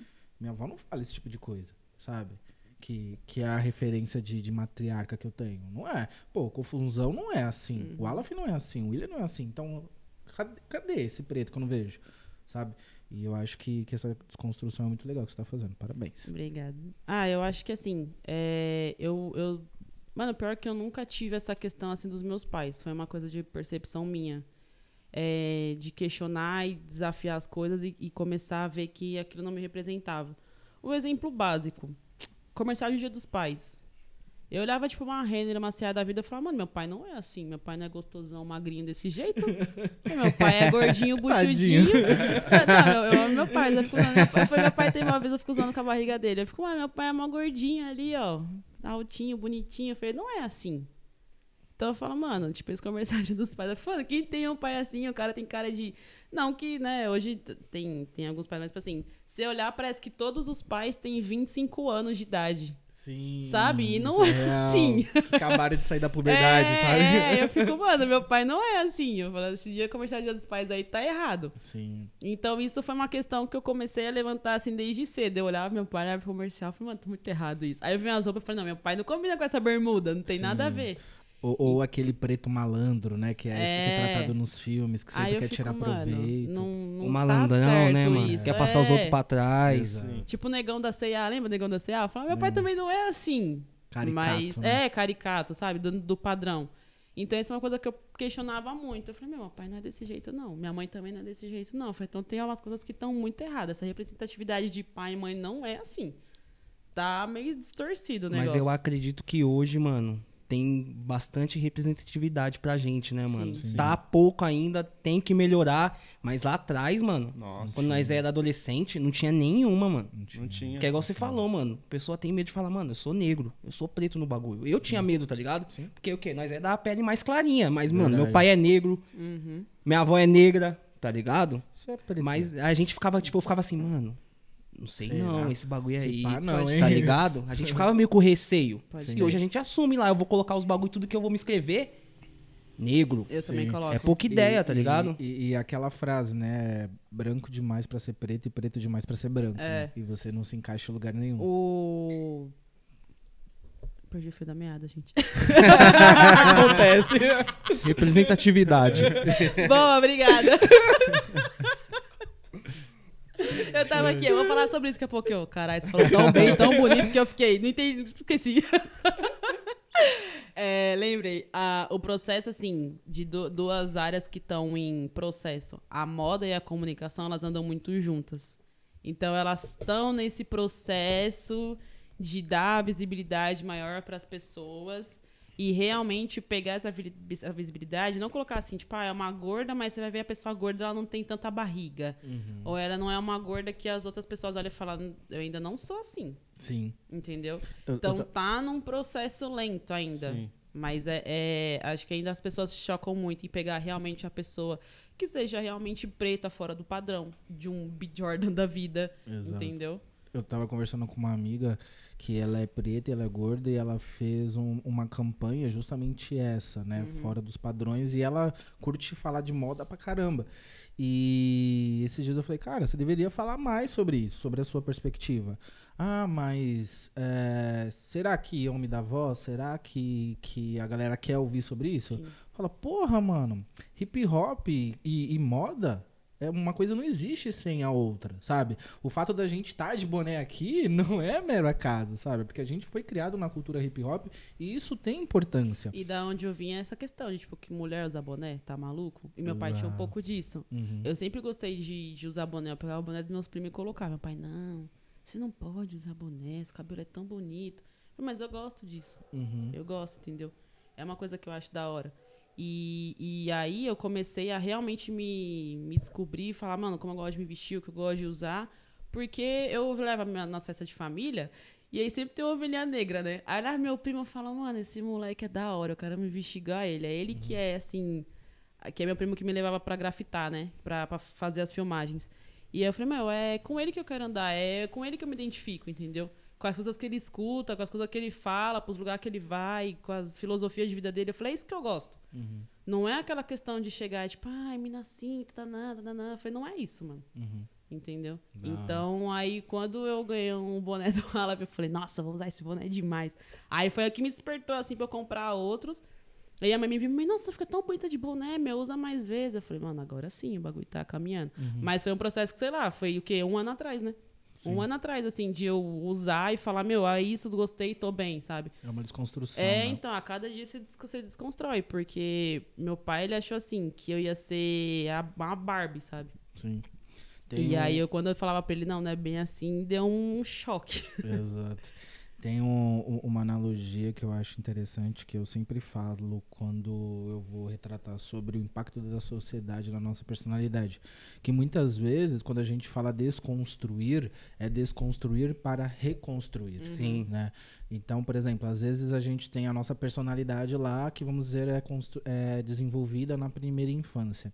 E a sociedade, de certa forma, constrói ali toda uma redoma em volta da gente. Olha, você tem que parecer assim, você tem que ser assim. Aí você fica ali aprisionado, você fala, mano, mas eu não sou assim. Exato. Tá ligado? Eu não quero ser como dizem que eu tenho que ser.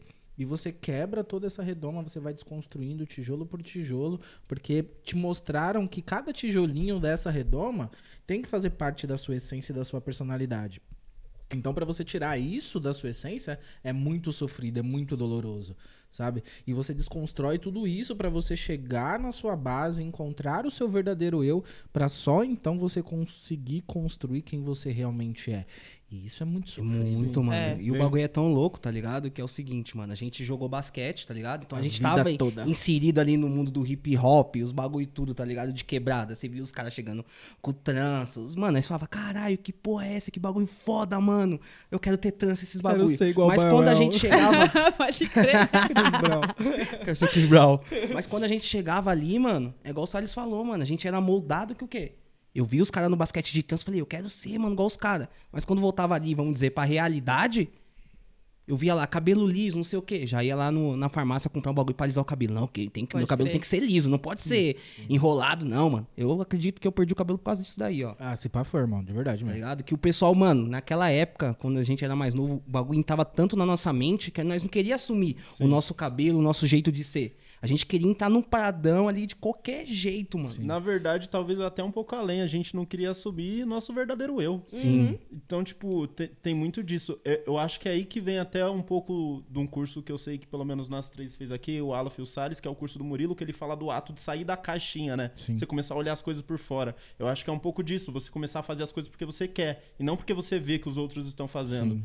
E muito bacana, porque hoje mudou muita coisa, mano. Mudou. Eu saí da escola, acho que era 2015, 2016, e, tipo, a gente tá em 2022. Hoje você vê, mano, a molecada indo pra escola, tipo, cabelo natural. Querendo ou não, você vê na TV um pouquinho mais. Tem um vídeo, mano, que estourou um tempo atrás, da Maju na TV e uma criança olhando a Maju. Olhando, pô, Pode esse crer. vídeo Mano, é lindo, que mano. vídeo foda, mano. Que vídeo foda. Então, tipo, eu acho que aos poucos a gente vai chegando lá. Sim, Sim. mano, hoje você pode ver até no Big Brother, tem mais negros no Big Brother. Antes Exato. era o quê? Era igual o Salles É falou. uma parcela. Colocava um só pra falar, coloquei, A cota, rapaziada. né? Tá, aí, ó, já tá a cota aí, já colocamos um. E hoje vocês podem ver, pô, eles não podem querer tantos negros lá, mas é obrigado a colocar Ó, no bagulho. um mano. exemplo, tipo, assim, do meu lado. Meu pai, ele, ele que me ensinou o que é hip hop, o que era rap. a- me apresentou é, black nacional, internacional. E aí eu olhava e falava, mano, é isso que eu gosto, é essas músicas que eu curto. Mas eu não podia usar boné. É, é, Era isso que eu ia falar. O Aleph falou que muitas vezes a gente ia pro basquete e, e se deparava com, com a cultura hip hop, com a negritude ali vivenciada, né? E chegava em casa, talvez, e se deparava com outra realidade. Eu não tive muito isso. Porque, por exemplo, uma referência muito forte de homem que eu tive na minha primeira infância foi meu tio. E meu tio sempre usou trança, meu tio sempre usou um blackzinho um pouquinho menor. Mas eu sempre tive esse contato. A minha frustração aconteceu na escola e no mundo corporativo, quando eu fui trabalhar. Eu tive que Entendi. começar a trabalhar muito cedo, uns 16 anos, e o, o meu cabelo ele é um pouco mais liso do que o, o- a da minha mãe, do meu tio, enfim. E eu sempre quis fazer dread. E eu lembro que eu falei, mano, eu vou começar a trabalhar, vou ter grana e vou fazer um dread. Vou fazer um dread de lã, foda-se. Sonho de todo mundo. Sonho de todo moleque, mano. É, é ter Pode dread, crer. velho. Eu queria muito. Só que aí eu fui. O meu primeiro trampo registrado foi o Mac. Eu fui no Mac e eu perguntei, né? Pô, tinha medo de perder o emprego. Eu perguntei, pô, posso fazer um dread? O cara falou assim: ah, você pode, mas será que vai caber no boné? E ele colo- começou a colocar vários mano. empecilhos assim que me deu a entender, mano, se eu fizer, eu vou ser mandado embora.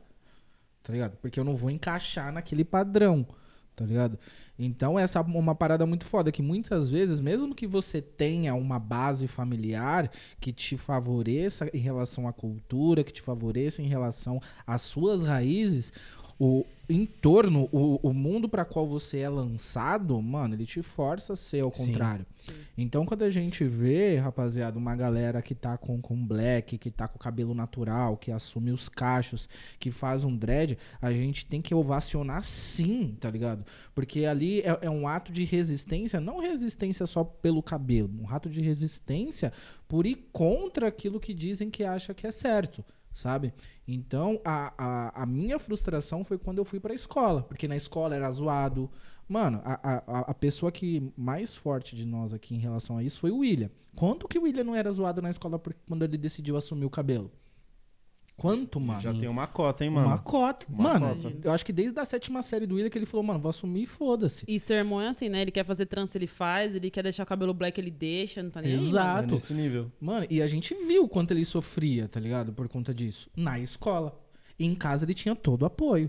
Entende? Então, é por isso que a gente tem que desconstruir, levar o conhecimento de uma forma mais plural para todos os espaços. Porque mesmo que em casa as pessoas sejam acolhidas, sejam reconhecidas pela sua negritude, no mundo lá fora muitas vezes não é. Tá ligado? E se eu não me engano, ele teve que cortar pra entrar no, no cursinho lá, é... Não é o cursinho, o- aquele curso que você fez também. O cursinho do Camp? Camp é, o Camp Camp, tá ligado? Ele teve que cortar, Do mano. Camp, né? Não É, lembrava disso, Aí não. Ele, ele tinha que era aquele mais soltinho que ele passava creme pra caralho e ficava assim Sim. caidinho. Aí ele teve que cortar, mano, por causa disso, tá ligado? E hoje em dia não, mano. Hoje em dia a pessoa vai com o black dela, vai com a trança dela e foda-se, tá ligado? Olha, o quê? Uns 3, 4, 5 anos atrás, olha como que era o bagulho, tá ligado? Eu acho que faz um pouquinho mais, Mais um tempo. pouquinho, né? Uns É, 10, ia falar, né? três, Uns quatro- 10. É, eu Três, acho- quatro anos atrás, foi acho quando que eu não. entrei de jovem Acho que aprendiz. 10, eu lembro que é, a mina uns falou 10 assim. Uns 10 anos, né? Uns 10. Então, 10 anos atrás, o mano foi meio obrigado a cortar o cabelo dele, porque senão ele não ia estudar ali no bagulho. Sim. Tá ligado? Uma fita, mano. Só pra contextualizar pra galera, camping era um- uma instituição de ensino que aonde você ia, fazia uns cursos e você era direcionado pro mercado de Sim. trabalho. Isso. E- Vocês do Tá Bom conhecem como Irapuru, tá bom? É isso mesmo. Ou Espro. Exato. E, e- e a galera talvez solicitou que ele cortasse o cabelo, porque, mano, o mundo corporativo ele massacrava. Sim. Se hoje é cruel, de certa forma, tem algumas empresas que fazem um exercício para aceitar a pluralidade dos candidatos e, e dos colaboradores. Antigamente não era assim, né? Então, o que eles entendiam? Cara, você quer uma oportunidade de trabalho num lugar legal? Se Vai ter adequa ade- se adequar. se adapta, né? Hoje eu, eu tenho um trampo CLT, mano, onde você é aceito do jeito que você é, sabe? Mano, olha você cheio de tatuagem, parceiro. Exato, exato, sabe? E, e- e eu tenho um, um cargo de responsabilidade lá. E isso é muito bacana, e não só comigo, sabe? A pluralidade lá, vou até citar o nome da Solfácil, que é uma empresa muito legal, cara, é enorme. É enorme. Eu nunca vi um lugar tão plural em toda a minha vida no mundo corporativo. E isso é muito bacana de se ver, tá ligado? E fomenta essa ideia que a gente tá falando de pluralidade. É, quando eu era mais nova, assim, é, que nem eu falei que meu pai não gostava de usar boné, que uma vez ele falou assim, a gente foi num restaurante, tava com o boné do meu primo ele falou assim, filha, tira o boné, porque você é a mocinha, aí não dá pra entrar num restaurante de boné. Por que não, mano? Qual o problema? Tipo, eu gosto, velho. É isso que, que eu acho da hora, entendeu? Então, tipo, os caras podem ou não? E aí eu sei que eu sou um pouco minha ovelha negra da família, porque, tipo, desde pequena assim, minhas primas tudo, ai, boneca, brincar de boneca. Eu nunca gostei disso. Eu sempre gostei de brincar com bola, mano. Era pegar bola, pegar peão, bola de gude, carrinho, e era isso que eu gostava, entendeu? E não é porque eu gostava disso que, tipo, ah, eu não sou uma pessoa que é Maria Homem. Não tem nada a ver, mano. E, tipo, a nada galera te, tem muito nada te isso, fez sabe? menos mulher, né, mano? É, exatamente. A galera E sua assim, ah, é sexualidade já foi questionada por conta dessa, dessa opção Já na cultural? escola. Porque assim, eu sempre andei com os meninos. Eu sempre tive muita amizade com os meninos. E, e eu, mano, zoava com os meninos, andava com, com os meninos, já pra jogar futebol. Não curti muito futebol, mas eu jogava com os meninos. Os meninos me chamavam pra tudo. Seja pra roda de conversa, seja pra zoar, pra falar sobre qualquer esporte. Eu só andava com os meninos. E eu me vestia, tipo, meu, do jeito que eu me achava confortável. Enquanto eu ainda tava pensando em maquiagem, andar com calça apertada, os caramba, mano, pra mim era um moletãozão, um boot no pé e já era. E aí, às vezes, eu ia pra escola, tipo, os meninos levavam dois bonés, um pra mim e um pra eles. E eu tava me sentindo bem daquele jeito. E aí, uma vez, uma professora chegou e me falou assim, lá, eu achei que você era Maria Sapatão. Falei, Nossa, "Mano, uma professora falou é. isso. Falei, mano, as ideias. Eu Falei, você quis dizer que eu era homossexual, né? Tipo, pra, tipo, colocar o termo correto aqui. Aí ela falou, ah, você entendeu o que eu quis dizer. E assim, era, eu adorava essa professora, mas quando ela me perguntou isso, eu falei, mano, por quê? Porque eu ando com os meninos, porque eu gosto de andar com a roupa mais folgada, porque eu gosto de, de usar um boné, eu gosto de jogar bola, e eles ainda estão pensando em se maquiar, e eu nem sei como que se maqueia direito, porque eu gosto de vir do jeito que eu me acho confortável, é fora do padrão que as, as vocês estão vendo das meninas. Eu falei, isso não me faz menos mulher. Eu falei, é o que eu gosto. Eu falei, não é porque eu sou mulher que eu tenho que agir nessa linha de segmento, nessa linha de raciocínio. Eu falei, pra mim não é assim, mano. Eu falei, eu não vou chegar aqui na escola com, com maquiagem, cabelo assim, presilhando o cabelo. Eu falei, eu não gosto, não tenho paciência pra isso. Eu falei, eu tenho alergia na- nos olhos. Eu falei, meu negócio é vir do jeito que eu olho e falo, mano, eu tô bem assim, tá ligado? E aí teve essa, esse questionamento. Eu- minha mãe nunca chegou a comentar se gente da família já perguntou pra ela, mas eu já fui questionada por pessoas de fora, tipo professor, é, já teve algumas, algumas amigas assim que já olh- amigas não, tipo, que me via na escola e já perguntaram. E aí eu falei, tipo, meu, nada a ver essa galera, sabe? Não, e eu nunca gostei desse padrão de, tipo, já pensar assim, ai, em namorar cedo e ficar pensando em maquiagem, rolê assim, usar calça assim, mano, eu odeio coisa apertada. E eu tinha, desde cedo, assim, o, o- como eu gostava de me vestir. Mas teve um tempo que eu, minha mãe percebeu essa mudança. Que eu falei, ai, mãe, quero usar roupa assim, porque elas ainda estão usando. E minha mãe não comprava, porque ela sabia como eu era.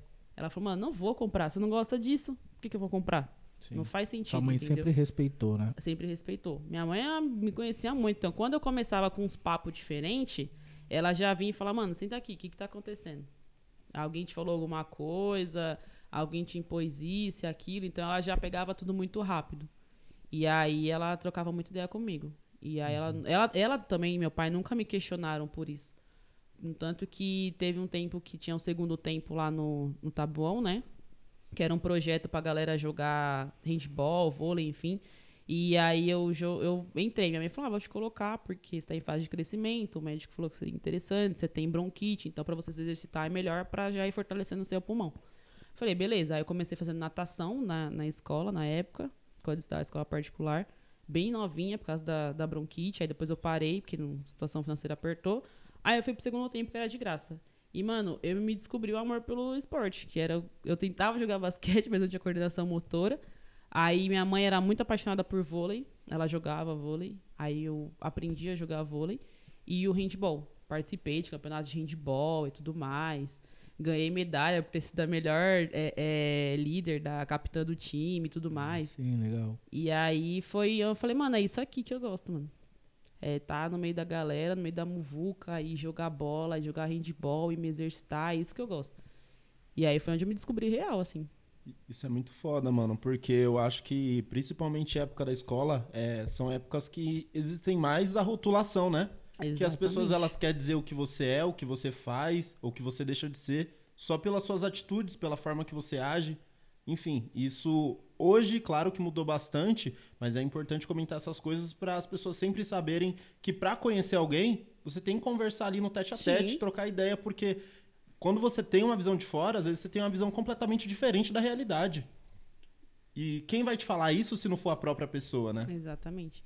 E aí, quando eu vi, assim, que uma forma foi ficando mais velha, que a, a- eu via os amigos do, do meu primo, que é o Eloy, que ele me ensinava, ele levava para todos os eventos de grafite e tudo mais, de skate, os caramba quatro.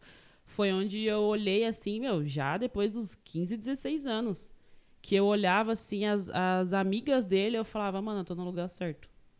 Eu achei pessoas que, que entendem o que eu gosto Você se que identificava. eu me identifiquei. Que eu vi as meninas cabelo raspado e super estilosa. E os brincos enormes, que era o que eu gostava. E aí eu olhei e falei, mano, é esse o meu mundo, sabe? Eu sei, eu, eu conheci gente que se vestia igual a eu, igual, igual a mim. Eu falei, meu, é esse, eu tô no lugar certo, tipo, eu tô no universo certo. E eu sei que tem pessoas que são iguais a mim. E que talvez já passaram pela mesma coisa que eu passei, de ser, ter esse questionamento. E foi ele, assim, que me levava pro, pros lugares. E eu falava, mano, é isso, velho. Eu tô, vou me vestir do jeito que eu me sinto bem, que é esse estilo aqui. Eu sei que tem pessoas iguais, entendeu? Que da hora, mano. Legal mesmo. Agora dando um salto temporal e chegando numa pergunta muito importante, mano. Como foi receber o convite do Papo da Laje, tá ligado? Pra participar de um mês muito importante, Toma. tá ligado? Papo de patroa, mano. Como que foi quando você recebeu? Falou, caralho, vou participar de um bagulho muito foda, que vai dar a voz pra nós, tá ligado? A gente tá precisando falar, porque tem muita pessoa chucra ainda aí Tem no mesmo. mundo. Então, mano, solta a voz aí e dá um tapa na cara da sociedade, por favor. Um pouco necessário. Mano, tipo assim, é, quando vocês criaram o podcast, eu já tava no Periferia Oculta. E eu e a Larissa, a gente fazia um corre imenso, assim, pra ter mulheres, né, dentro da, do, do projeto, tanto pra participar quanto pra ser entrevistada. E aí eu tinha essa preocupação de quando eu entrei, eu falei, mano, conversando com a Larissa, eu falei, ó, eu conheço amigos que são LGBTs, que ia mais, eu acho que tem que dar essa visibilidade, porque são pessoas maravilhosas que eu acompanho desde sempre o corre. São pessoas que eu amo de paixão, assim.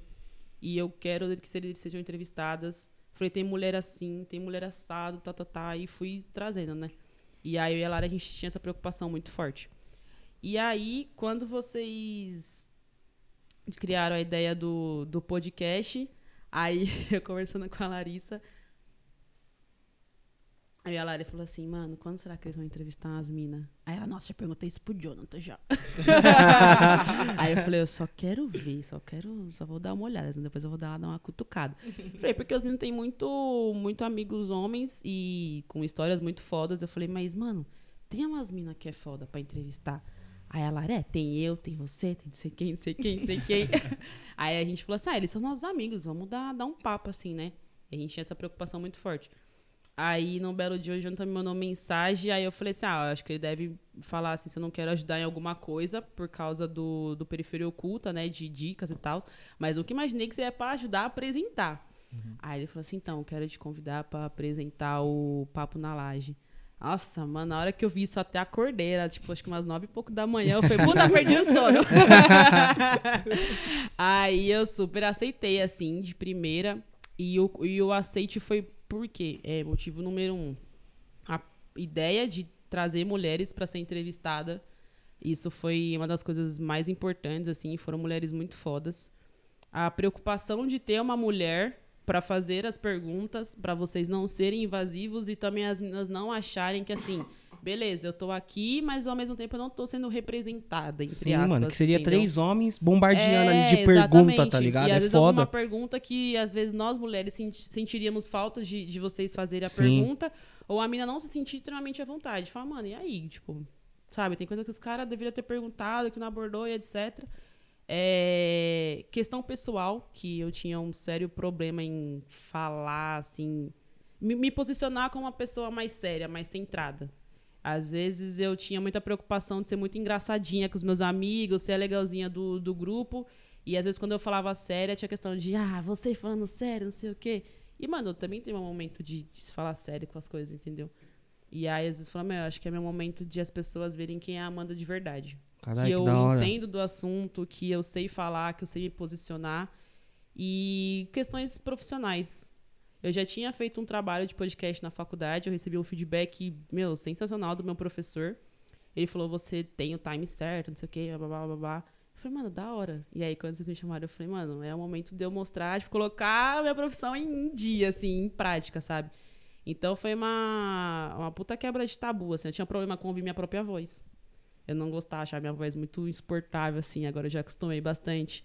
É, a questão de passar a gravar mais vídeos, eu pegar o celular, me gravar e falar, ó, tá acontecendo isso, isso e isso, vai rolar isso, isso, isso, me expor mais nas redes sociais. Não de forma ridícula, mas de forma assim, gente, tô trazendo conteúdo que é importante e que tá dentro de uma coisa que eu gosto, sabe? De uma linha de raciocínio que eu gosto. Então foi uma série de quebra de tabu, assim, foi super importante. E foi onde eu realmente consegui ver quem apoia as mulheres e quem não apoia, quem tá no corre com a gente quem não tá. Porque tiveram várias pessoas que às vezes eu falava assim, ô, me ajuda aqui em tal coisa, tananã, e a pessoa, tipo, cagava, mano, pro assunto. Ou não, não dava uma força. E foi aí que eu descobri quem realmente estava do meu lado, torcendo por mim e quem não. Porque teve gente que falou assim, meu, coisa simples, eu tô participando do podcast. A pessoa, mano, que da hora, você tá crescendo, você tá indo atrás, voa, você é foda. E eu ficava tipo, caraca, mano, a pessoa realmente torce por mim, tá vendo meu progresso, sabe? E tinha gente que, tipo assim, ah, indiferente, mano. Então acho que isso você realmente consegue saber quem tá com você e quem não tá. Claro que o corre é sempre você e você.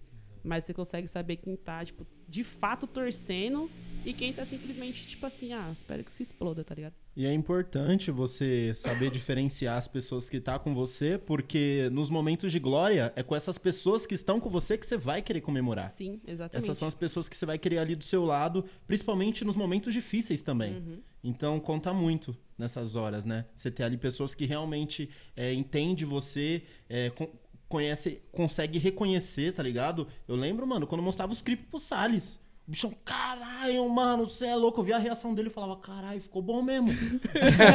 Pelo jeito que ele tá reagindo, esse papo ficou bom.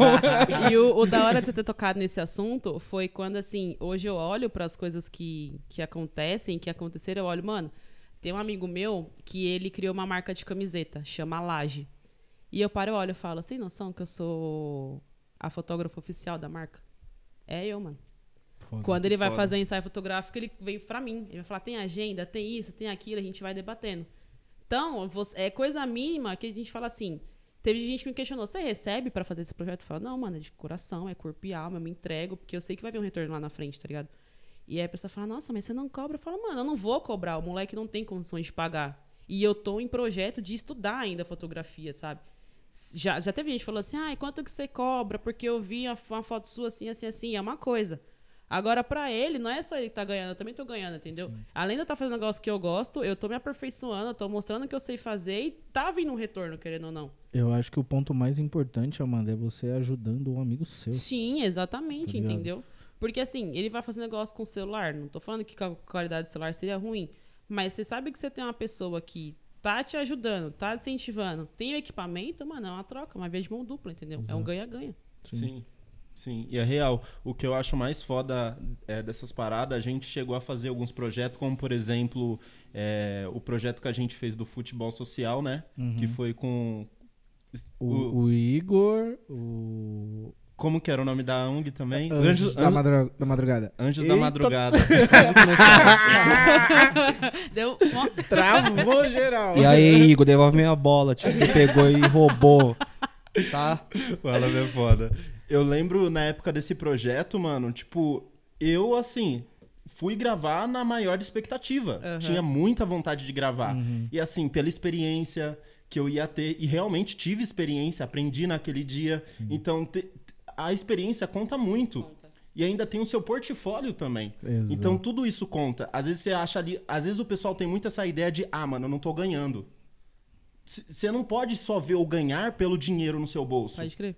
Você ganha muita coisa por fazer algo. E-. E, o conhecimento vale muito. Então, quando você está num espaço com, com pessoas onde elas querem subir e tem propostas boas, tem ideais legais e você faz parte daquilo, você provavelmente e consequentemente vai evoluir junto com elas. Não tem como, tá ligado? E a gente vê isso pelo projeto é, de vocês da Periferia Oculta. É de fato, de fato um projeto que tem esse único intuito. Exato. Não importa o faturamento, a gente tá aqui com outra ideia, outra visão. Que até se agrega um pouco no que a gente vai fazer lá na frente no futuro. O- o- o- Uma parada que eu me, me dedico muito a me envolver é tudo que tenha propósito, Aham. sabe? Não importa se eu vou ganhar algo ou não. Importa se vai ter propósito pra Sim. mim e pra outras pessoas. Se eu vou olhar aquele meu, meu tempo que eu tô investindo ali e falar assim, puta, mano, não ganhei nada financeiramente com aquilo, mas aquilo me fez tão bem. Sabe? E esse jogo solidário me fez tão bem. Eu lembro que, meu, a gente, a, a gente se divertiu, óbvio, riu pra caramba, brincou pra caramba. Só que a gente não foi nessa perspectiva. A gente foi, mano, como que a gente gravaria um jogo? Sabe? Como que a gente gravaria o vestiário dos moleques trocando ideia? Sabe? Como que a gente gravaria a experiência, o espírito ali coletivo do vestiário? Sabe? E a gente conseguiu explorar isso muito bem. Eu acho que foi um aprendizado muito significativo que vai de contra isso que você tá falando, sabe? A gente não precisa receber alguma coisa Exato. ajudar um dos nossos. Muitas vezes a gente se prontifica a ajudar um completo estranho de outro bairro, ou muito- uma coisa que a Larissa falou muito, isso, no, no- no episódio dela. Ouçam o episódio da, da Larissa. Tá disponível já, hein? Aí acertou. Ele- agora ele pegou a linha do tempo. Se atentou. E, e, cara, é, às vezes a gente é, torce por famosos já e não torce pelos nossos.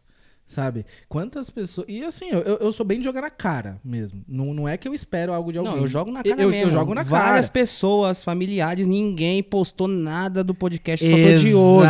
Eu só tô de olho, eu não falo nada, tá ligado? Ninguém Às vezes, às vezes eu brinco ali no stories, tiro uma com a cara pra pessoa Mas ficar tá meio pá. Mas é eu isso, jogo mano. na cara, eu não brinco, eu sou direto. Não tem essa de brincadeira comigo, não. Eu vou lembrar todos os nomes. Eu lembro todos, eu anoto. Eu, eu lembro, anoto. eu lembro quem não me deu parabéns. Você acha que eu não vou lembrar quem não 30 me ajudou no meu trampo? 30 de maio. Você acha que eu não vou lembrar? Mano, e, e isso é foda, porque, assim, é, e, e- eu sou muito de fazer o que eu falo. Aham. Cara, se eu falo que, mano, isso é importante, eu vou fazer, porque eu acho que é. Eu não falo só por falar, só por mídia. Da boca pra Tá- fora. né? E, e isso vai de encontro com uma frase que eu vi há muito tempo, que é assim, quando você sai do mesmo lugar que a pessoa e você tá fazendo, você evidencia que ela também não fez. E isso incomoda as pessoas. Mas Pode assim, crer. uma parada que eles dois têm muito de. que eu entendo como uma qualidade, que eu não tenho isso 100% ainda, é de chegar no outro e falar: Cara, como que você fez isso? Por quê? Como? Sabe? Eu- eu não tenho isso natural, meu. Não é natural. É um exercício que eu faço. De chegar e perguntar pro outro. Eles têm natural. Sabe? E eu acho isso foda. Porque você agrega muito conhecimento, não só pra você, mas pelo outro. Sim. Sabe? E vai muito de encontro disso que você tá falando. É, porque assim, ó, quando a gente decidiu fazer a questão do, do periferia oculta, mano, é igual o Gabriel falou. É entrar com vontade, mano. É entrar pra querer agregar. A gente não vai pagar salário pra ninguém. A gente sabe das dificuldades, mano. E outra, talvez eu possa falar, gente, eu não quero trabalhar com a parte de edição e gravação de vídeo. Não quero ser uma puta fotógrafa profissional que vai levar isso pra carreira. Mas é uma coisa que eu amo e eu vou fazer por um hobby, talvez? Sim.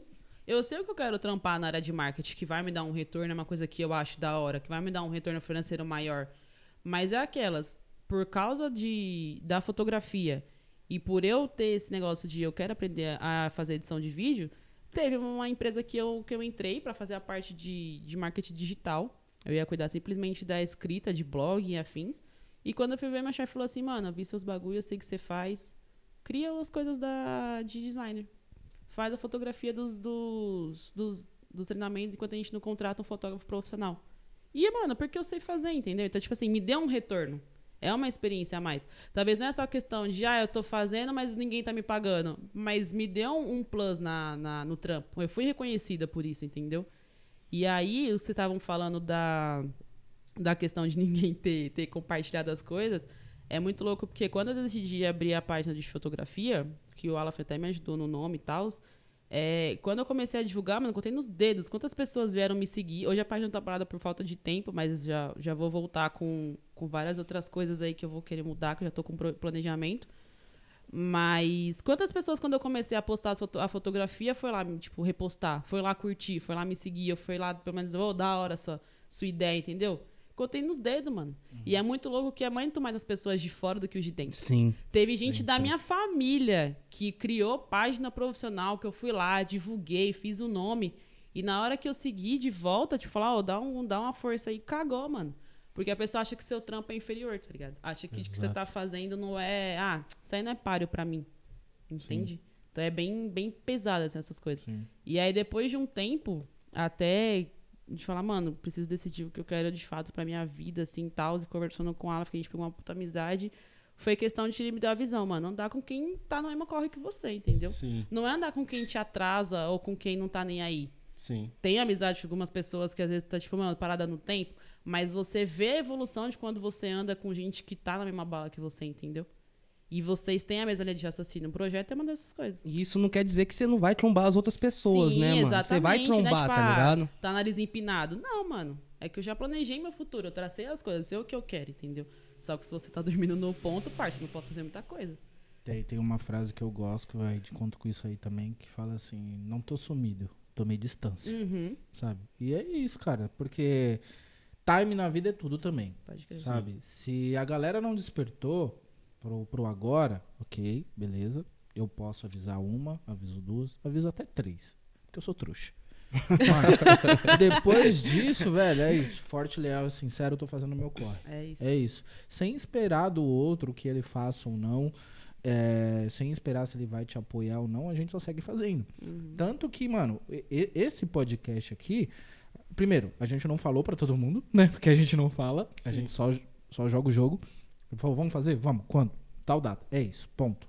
Falamos uma vez lá atrás, só pra deixar ali, ó, eles avisaram. E a gente colocou em prática. Mas a gente vê, mano, quem tá junto. A gente vê quem comenta.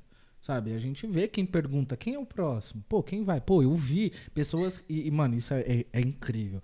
A a- eu, eu divulgo lá no meu trampo pra caralho, né? Podcast. Você manda até nos grupos. Eu, né? mando, eu tô nem vendo, eu mando em todo lugar. E, e- e a galera comenta do meio assim. Porra, Jonathan, aquela frase que você falou, porra, aquela frase que a Larissa falou, que a Amanda falou, que confuso. Mano, confusão é daquele jeito mesmo. Eu falo, viado, é. Porra, mas o Alan fez assim mesmo. É, mano, os caras são assim. Os caras querem conhecer eles no meu Pode trampo crer. por conta disso, tá ligado? Porque eles assistem. Do início ao fim. E outra, é aquela questão de assim, mais que a gente já se conhece, mas tem coisas que eu não sei tudo do, do Wesley. Uhum. E aí, ouvindo o episódio, você fala, porra, da hora isso. Entendeu? Da hora tal coisa. E aí, é muito louco que é muito foda você gravar e depois você se ouvir. No Periferia Oculta foi uma das coisas, assim. Eu tava lá gravando e saía, eu falava, mano, eu vou dar força pro projeto que eu tô. Eu não, eu não vou só divulgar, eu vou assistir, eu vou escutar de novo, entendeu? Porque se tiver algum erro que o Gabriel Anaju falou, falar, gente, ó, talvez isso aqui não foi tão interessante, isso, isso e isso, entendeu? E a gente vai se corrigindo. Porque se a gente não dá força pro nosso próprio trampo, mano, você vai exigir que quem Exato. dê Verdade. visibilidade pro negócio, entendeu? Exatamente. Então é isso, mano. É Se você por não tem disciplina, não tem compromisso com Exatamente. você mesmo, Exatamente. como você espera que os outros tenham? Mano, ter, Todo mano. vídeo que eu gravo, depois que eu gravei o vídeo, eu postei o vídeo, vou lá, deixo um like e comento, mano.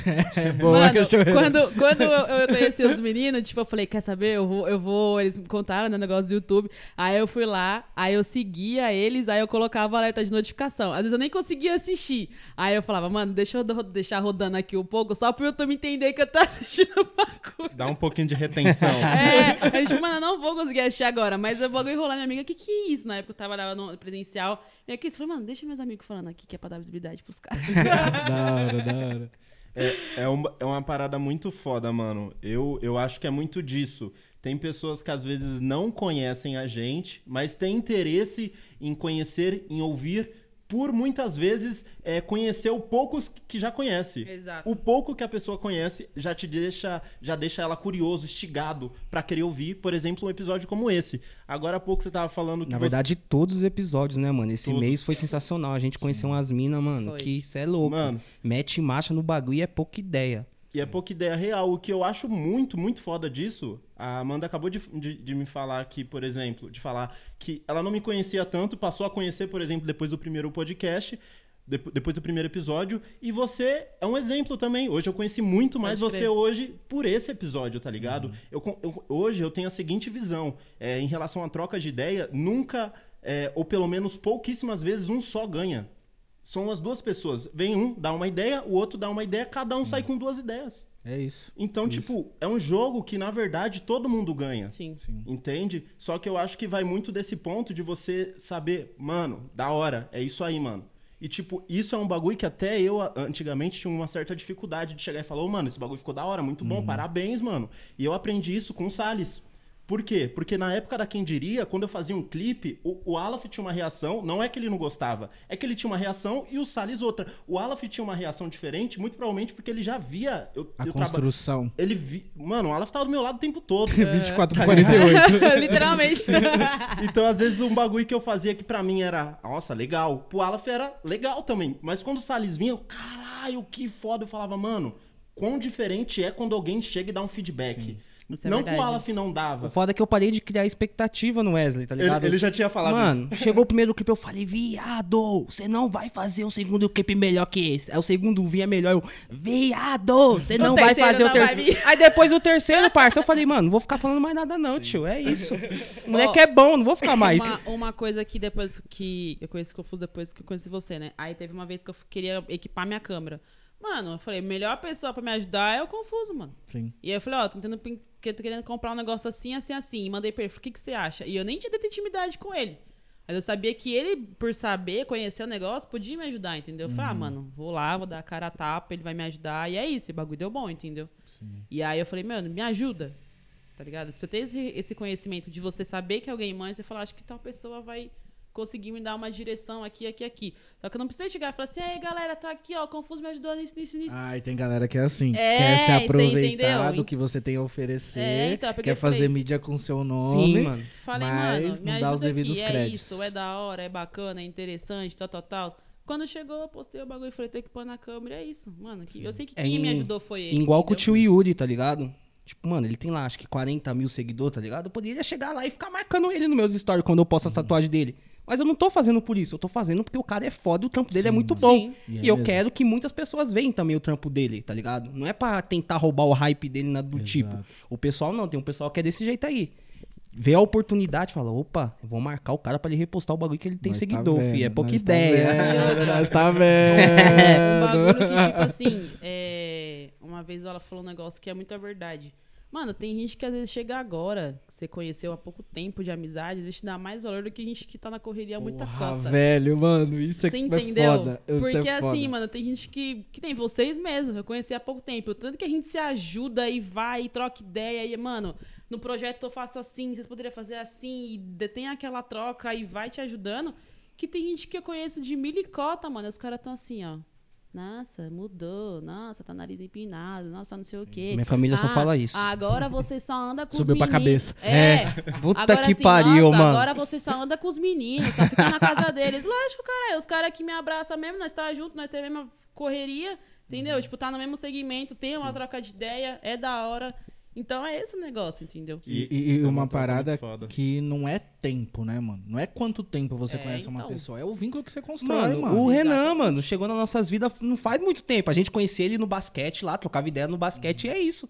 Mano, vai fazer o que que nós conhecemos o Renan? Uns dois anos? Tipo, firme Ah, assim? ah, eu conheço Fora o basquete. Não, tá não ligado? faz tempo, eu já trocava ideia com ele. Ah, você é diferenciado. Não, não é nós, é muita gente, é você.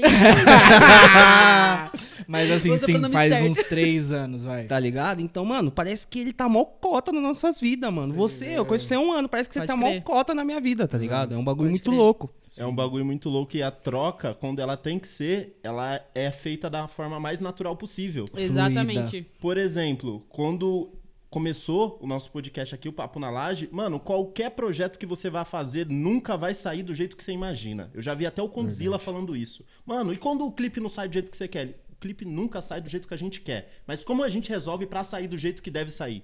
Então, tipo, vai muito disso. O podcast, ele veio, foi fluindo. Não era pra ter vídeo. Tá tendo. Tá tendo. Então, por exemplo, aí eu fui e troquei essa ideia com você. Eu falei, Amanda, mano, o bagulho tá louco, eu tô vendo aqui porque eu quero organizar pra eu fazer tudo no final de semana, na semana ficar mais tranquilo. Mano, eu fiquei um pouco menos, um pouco mais tranquilo nessa última semana agora. Mas nas outras, nos, nos três primeiros episódios, nos dois primeiros episódios, eu tava a milhão. Aliás, nos três primeiros, que teve o zero, que foi o nosso. Então tava a milhão. E você que chegou e falou, mano, mas na periferia, periferia oculta foi do mesmo jeito. No começo, a gente tava embalando um pouquinho, mas depois que a gente pega o jeito, depois que você consegue ver, ó, mano, isso aqui dá pra arrumar. Querendo ou não, é, uma- é fases também, né? E é um passo de cada vez, é um degrau de cada vez que você sobe. E quando você vê outra pessoa falando isso, você fala, caramba, é isso aqui mesmo. É uma troca natural, real e onde os dois aprendem. Sim. Eu acho muito foda. É, E- igual e- hoje, assim, quando que a gente já tem em mente que a gente já tem tanta gaveta, assim, se a gente quiser não gravar por um mês, a gente tem vídeo pra postar, entendeu? Exato. E foi aquilo que a gente trocou ideia, mano. É essa via de mão dupla, de ó, que a gente faz assim. Por exemplo, o folder mesmo, de sair com, a com um cronograma de agenda, veio de vocês a ideia. Que eu falei, mano, os meninos faz assim. E se você for parar pra pensar, a galera que a gente já entrevistou tá cobrando a gente. Vamos fazer similar?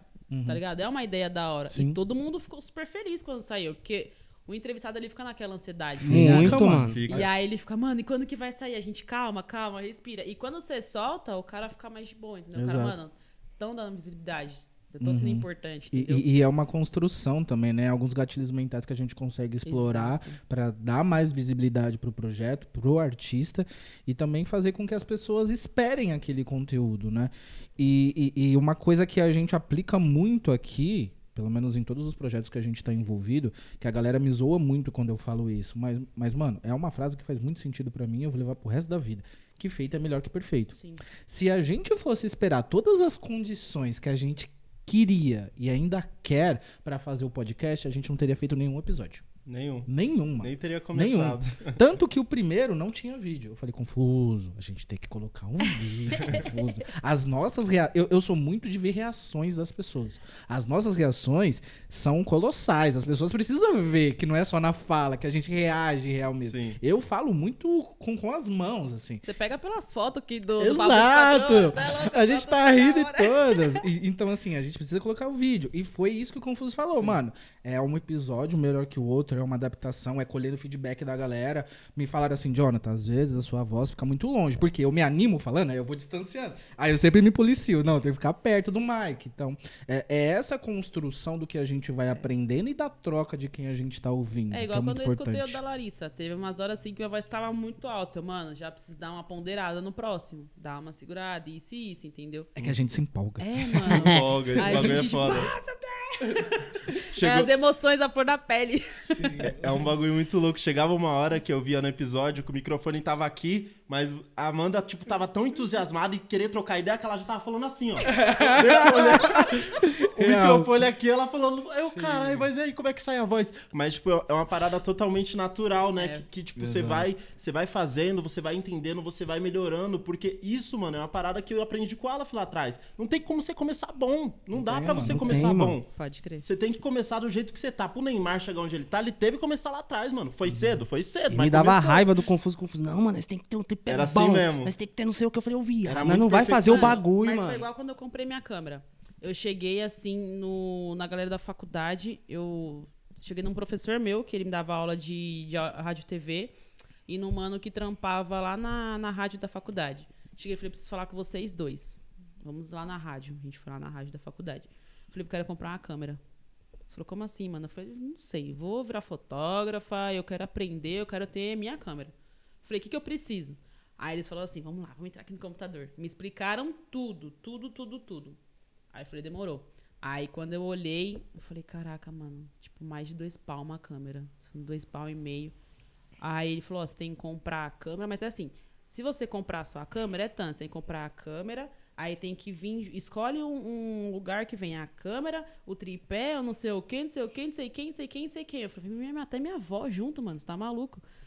Aí eu olhei o negócio, olhei o valor, abri minha conta financeira, vi o quanto que eu ganhava. Eu falei, não tá batendo, mas foda-se, eu vou meter as caras.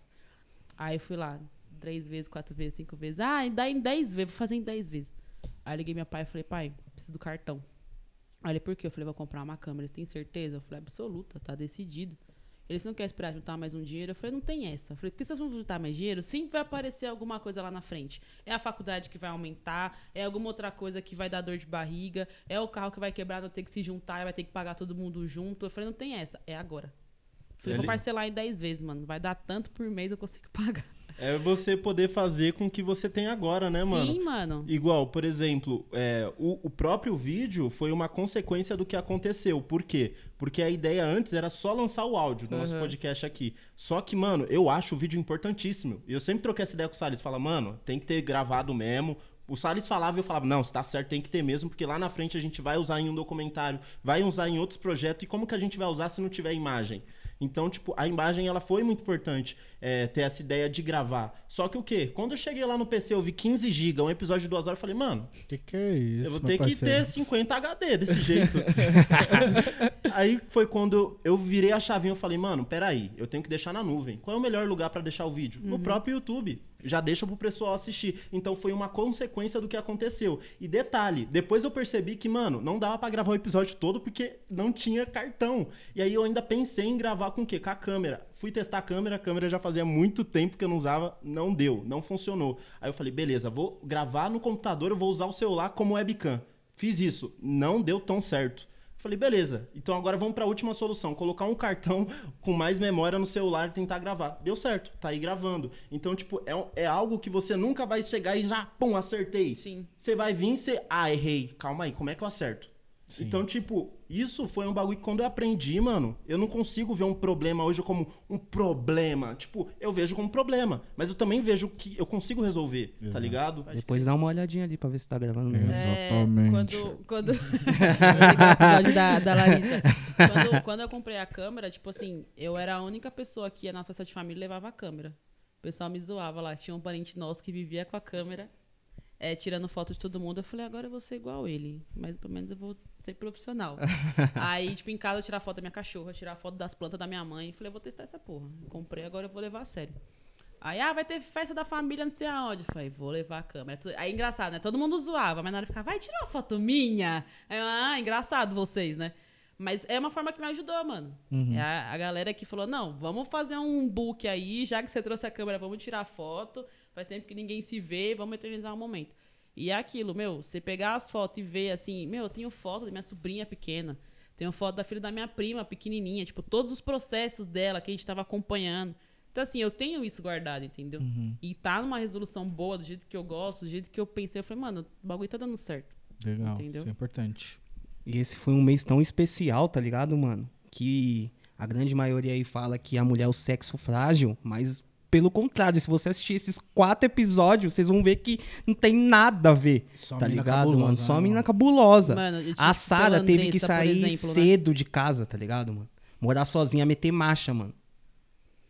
Tipo, antes, não sei, eu não lembro quanto, quando que ela saiu de casa, foi 18 anos, foi... Ela, foi- é, foi- com 18 anos. 18 Então, mano, Você pega, tipo, a, a Andressa, foi mãe com 14 anos, mano. aí, ó. Teve que se virar sozinha. E meteu marcha mesmo e meteu assim, mano. marcha. E hoje, tipo, mano, ela tem o, o corre dela, tem a empresa salão, dela, tem os o bagulho a milhão. dela, e tá cada vez mais crescendo, entendeu? E a é pétala de ferro, uma mano. pessoa que eu não conhecia, que a história dela emociona Não, qualquer mano, a pessoa. história dele é foda. Aí você pega a Larissa, que, tipo, praticamente foi rejeitada pelo próprio pai.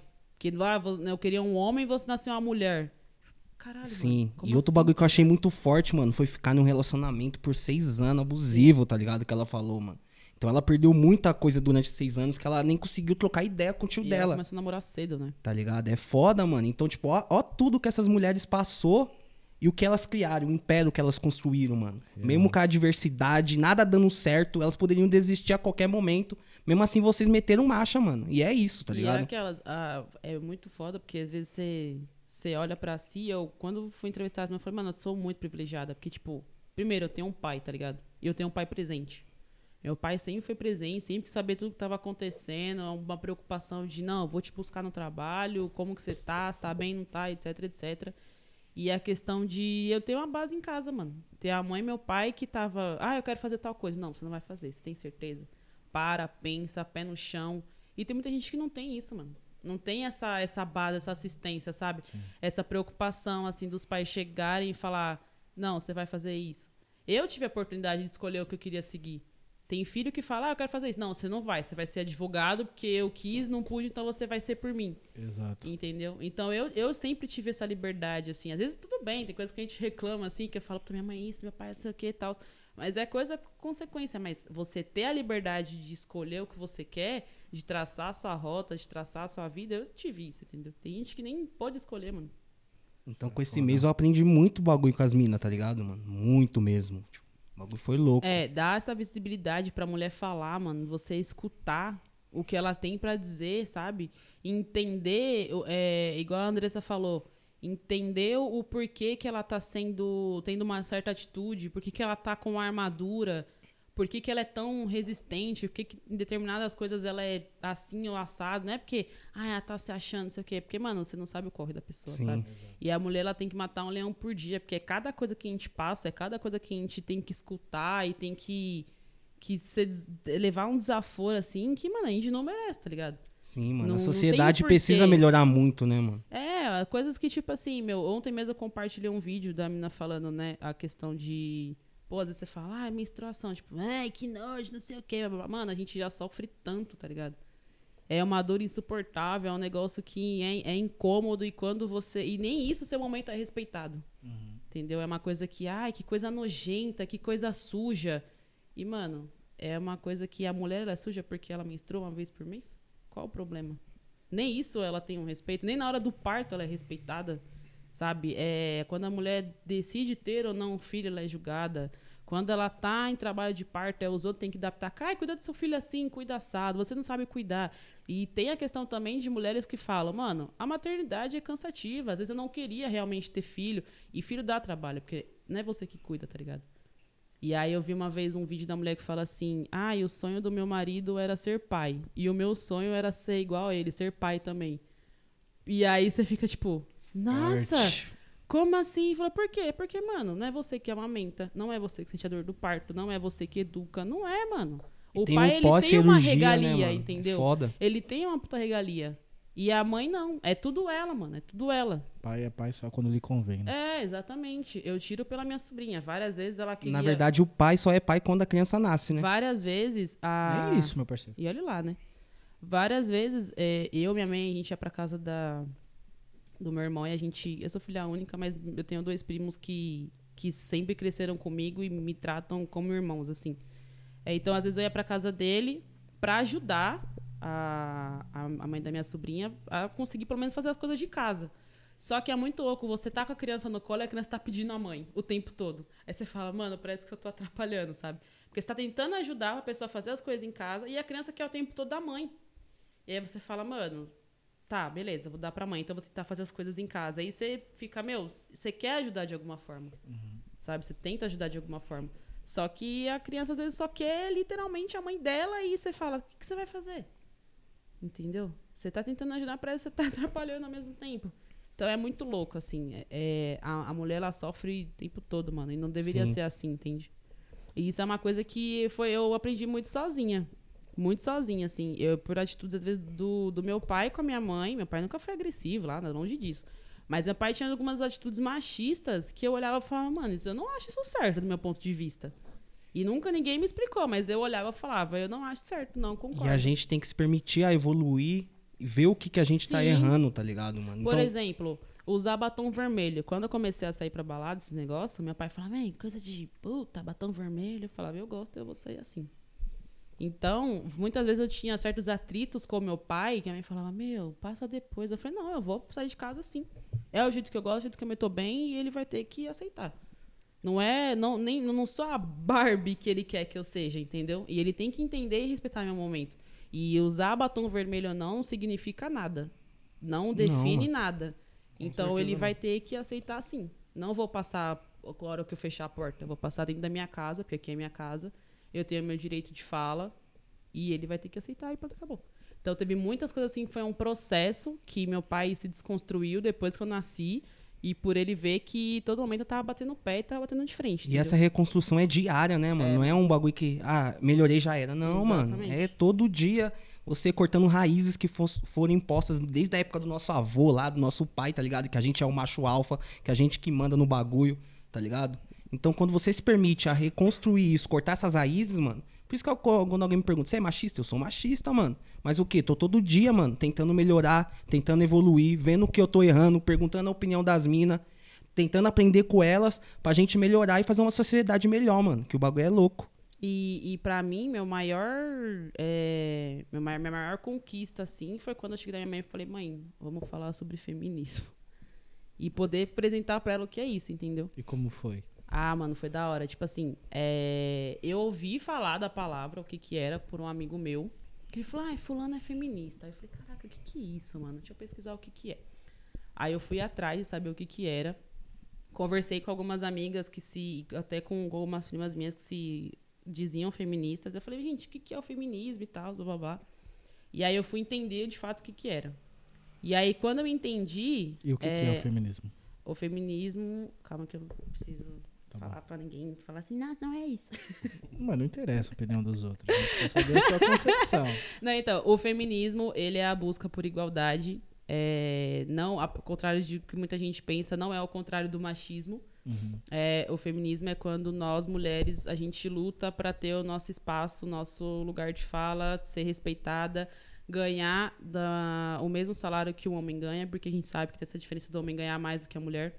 É, a gente ter os nossos direitos, a gente ter a, a- o que a gente conquistou, que é poder votar, porque a gente não podia votar. Então, o feminismo não é o contrário do machismo, ele é luta por igualdade, de ter os nossos direitos.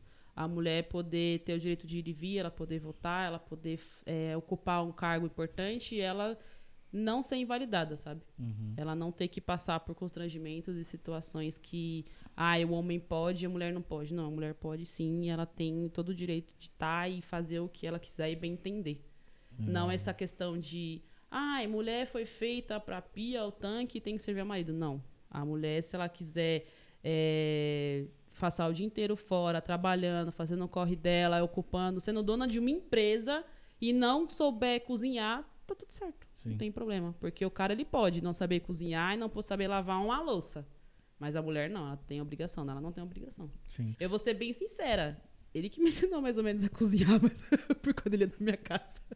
É pra tudo, rapaziada. Porque eu não sabia, eu era uma é negação. eu só sabia tá? fazer, tipo assim, ah, faz arroz. Sei fazer arroz que minha avó me ensinou, mas só. Aí quando ele colava lá em casa, ele fazia os bagulho, eu ficava, caraca, me ensina, mano. Eu Hum. não sabia, e tá tudo certo, eu não sou obrigada a saber a cozinhar, entendeu? Com certeza Não, não. sou obrigada. Porque lá atrás, o, as mães, né, mano, mais de antigamente, preparavam a filha já pra um casamento rápido, Sim. né? E ainda escolhia o pretendente. Não era a filha, ah, eu gosto. Não. Escolhia um cara específico ali. Que agregaria na que família. agregaria na família que eles gostassem. Não era nem pela filha, era por eles, mano. Então o bagulho era louco. Então, Sem falar do recorte racial envolvido nisso aí, né? Das Sim, famílias pretas, né? Exatamente, exatamente. A famosa hegemonia, né? Vou te branquecer sua família. É. E não é à toa, ó, ó pra você ver como, mano, a importância do funk, tá, rapaziada, pra cultura.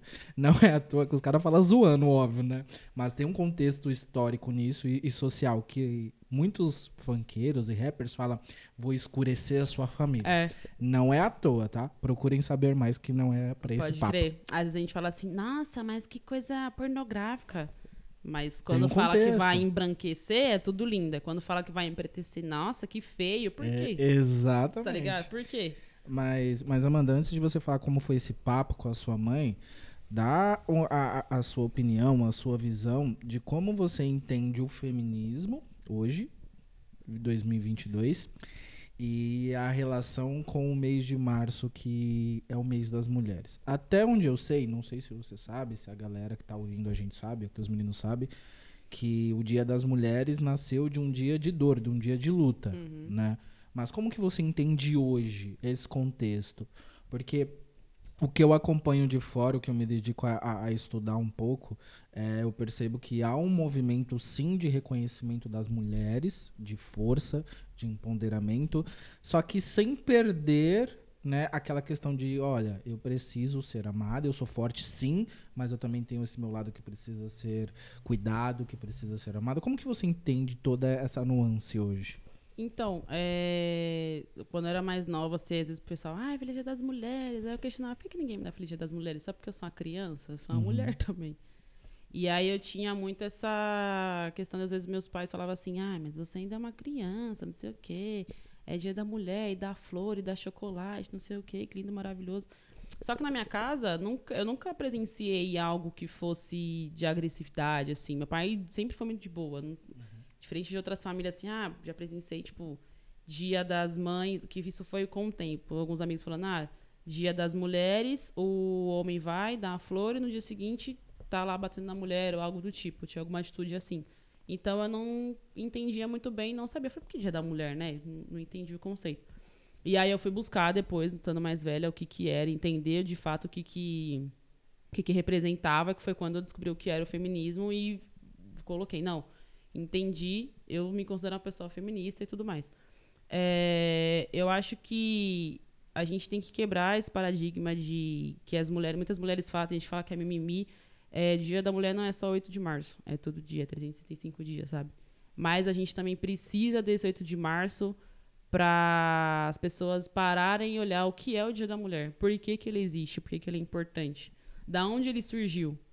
Não é só a questão de, ah, feliz Dia da Mulher, um abraço, uma rosa, um chocolate. Mano, a gente quer ser mimado assim, mas não é só isso.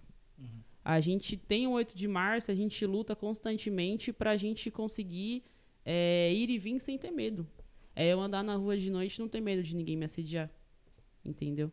É, então chegou um tempo que eu eu olhava muito, até hoje na verdade, eu olho o 8 de março como assim, mano, a gente tem que comemorar sim, a gente tem que falar sobre ele, mas vamos no, na raiz, vamos entender o que é o negócio. Porque eu ouvi a gente falando assim, que eu até postei no Twitter um tempo atrás, um cara falando assim, ah, é o método trouxa mesmo. Dia das mulheres, mas não tem dia do homem. Eu falei, mano, vocês têm regalia pra porra, velho. Vocês não passam um terço do que a gente passa. Vocês não sabem na pele o que a gente passa, o que a gente sente. Entendeu? E por mais que seja todo dia, a gente tem que entender o porquê que a gente tem o dia 8, mano. Qual a importância, qual a relevância, o porquê. E, e, e, a gente mostrar, mano, a gente tá aqui porque teve muitas mulheres lá atrás que lutaram por, por nós, entendeu? Até morreram por Lutar, vocês, é, né, mano? lutaram pela gente, pra gente ter o que a gente tem hoje, pra gente conseguir sair na rua. Então, assim, não tem que ter dia do homem, não, porra nenhuma. Porque o, a luta diária que a gente tem, o tanto que a gente tem que se reafirmar, o tanto que a gente tem que mostrar o quanto a gente é capaz e ter que falar, mano, eu sou mulher, mas eu consigo isso, entendeu? É, mano, é, é muito grande. E Sim. aí o cara ganha mais do que a mulher, tem o direito de fazer o que ele quiser, porque ninguém critica, sabe? Pode fazer, é, pode ir a hora que ele quiser, com a roupa que ele quiser, que ninguém vai questionar. E você vem falar, por que, que não tem dia do homem? Não tem que ter, mano. Nossa luta é de resistência todo dia. Sim. Entendeu? O, querendo ou não, o homem já foi protagonista desde que mundo é mundo. Exatamente. Então, não faz nem sentido até. Então, eu acho que assim, é 365 dias, mas a gente precisa de um dia pra galera entender o porquê e colocar em prática tudo que, que ele entendeu dessa data pro restante do ano, sabe? Pra levar que, mano, realmente é, não é porque eu dei flores hoje, dia 8, que eu não posso dar amanhã e depois, depois. Dá todo dia, mano. Sabe? Tipo, idolatra a mina que você tem do lado, a filha que você tem do lado. Honra a, a mulher que te colocou no mundo, entendeu? E, e é igual a gente falou no episódio da Larissa. Homem atrai homem, homem defende homem. Então, tá na hora de nós, mulheres, a gente se unir, mano. Vamos defender a mulher, sim. Vamos estar tá juntas no corre, vamos se salvar, e é isso.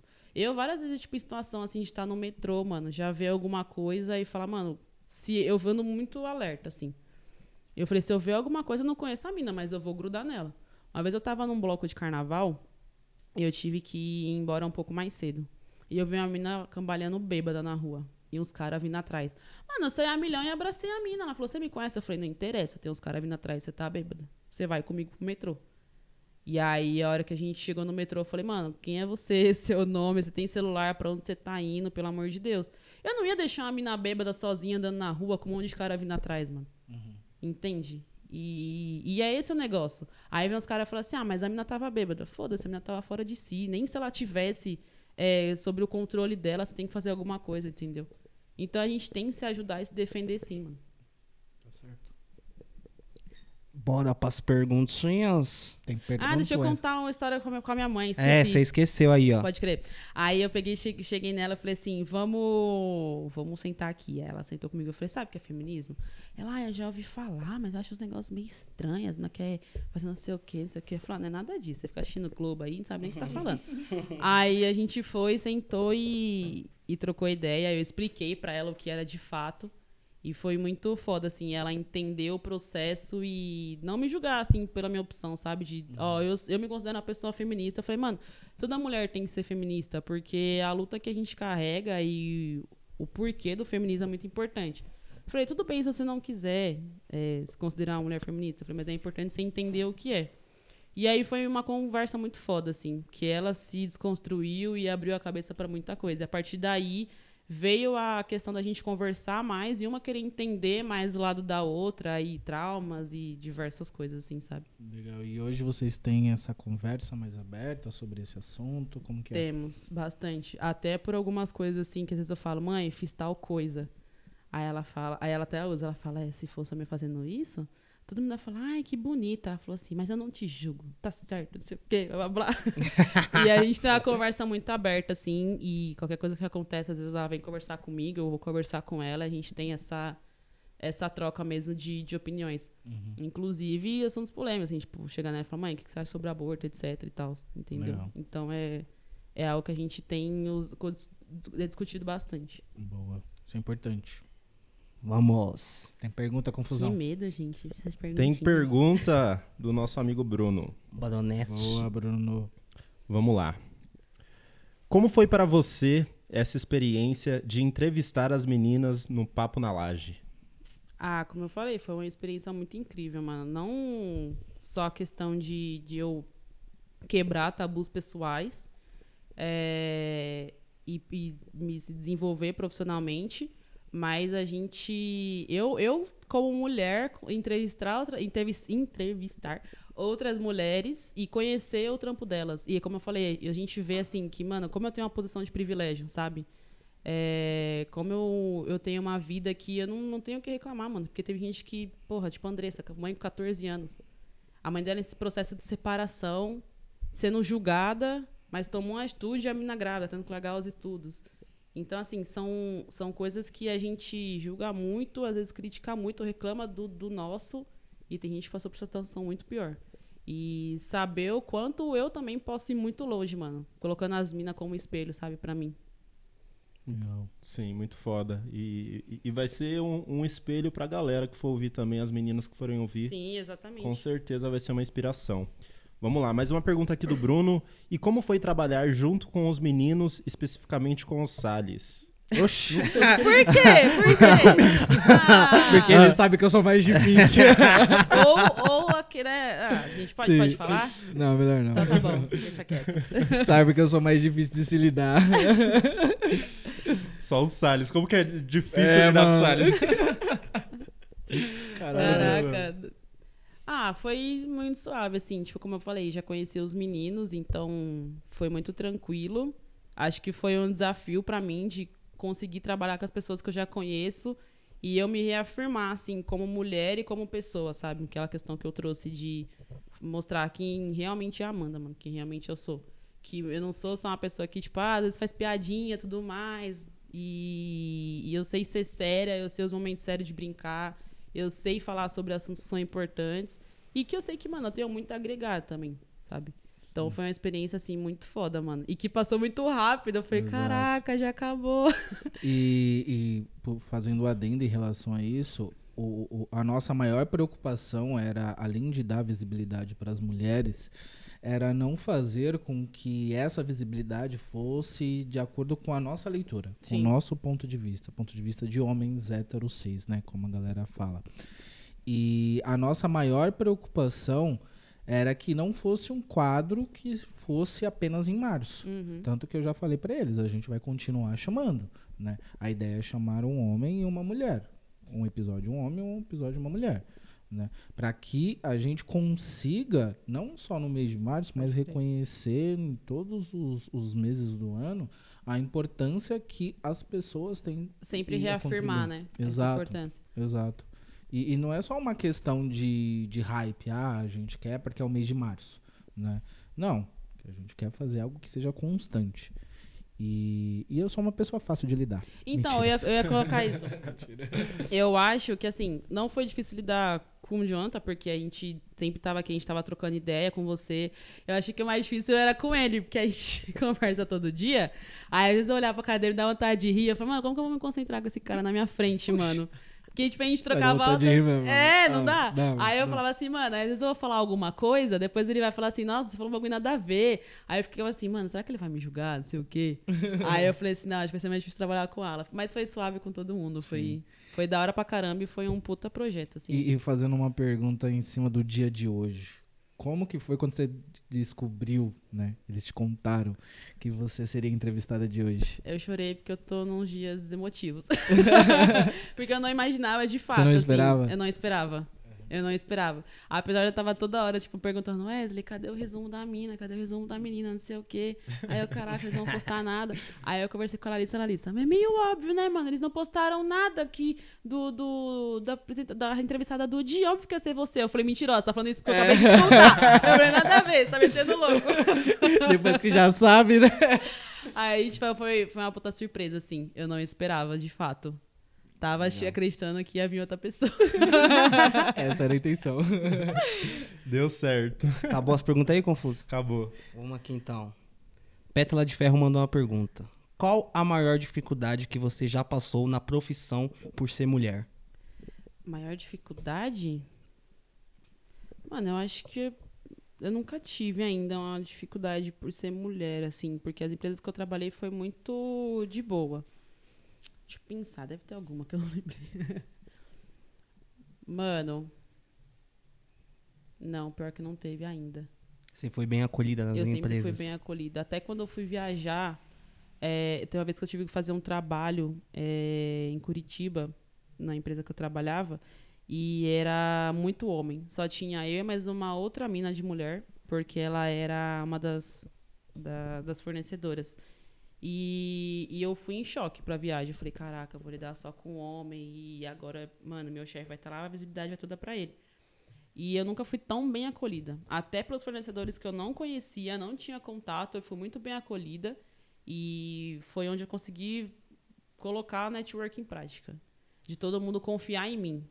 Então, assim, ainda em três anos de, de profissão, eu nunca tive. Assim, para não dizer que não teve nenhuma, acho que quando eu trampava no mercado, porque eu prestava serviço pro, pro Carrefour, tive, tem uma dificuldade, assim, por você sofrer alguns assédios. Por você trampar numa área de você não ser contratada do mercado específico, você prestar serviço, você fazer reposição de uma marca que é importante no mercado. Eu trabalhava com a Lacta e a Tang, né? Que era um dos produtos da marca. E tem um, essas questões de assédio, sim. Tipo, no, no mercado eu passei bastante por isso. Os caras achar que só porque você é mulher, eles podem chegar fazendo piadinha, acha que, tipo, você tá fácil e o cara vai ficar com você. E você vai ficar com, com o cara, assim. Mas só nesse, nesse período, mas também eu era muito bocuda, enfrentava os caras. Falava que se. Aí, vou te quebrar no pau. e aí os caras depois se tornaram todos meus amigos, mas só essa situação. De resto, eu sempre fui muito bem acolhida, assim. E também nas áreas que eu atuava, eu trabalhava com muita mulher também. Então meio que a gente se protegia de qualquer coisa, assim, sabe? A gente tava em maioria, na verdade. Só nessa viagem mesmo, que foi muitos homens, que eu já imaginava, mas que eles confiaram, depositaram uma confiança gigantesca em mim, assim. Pediam as coisas diretamente pra mim, porque sabia que eu ia resolver com excelência. Então esse dia me surpreendeu pra caramba. Eu tive mais coisa positiva, na verdade.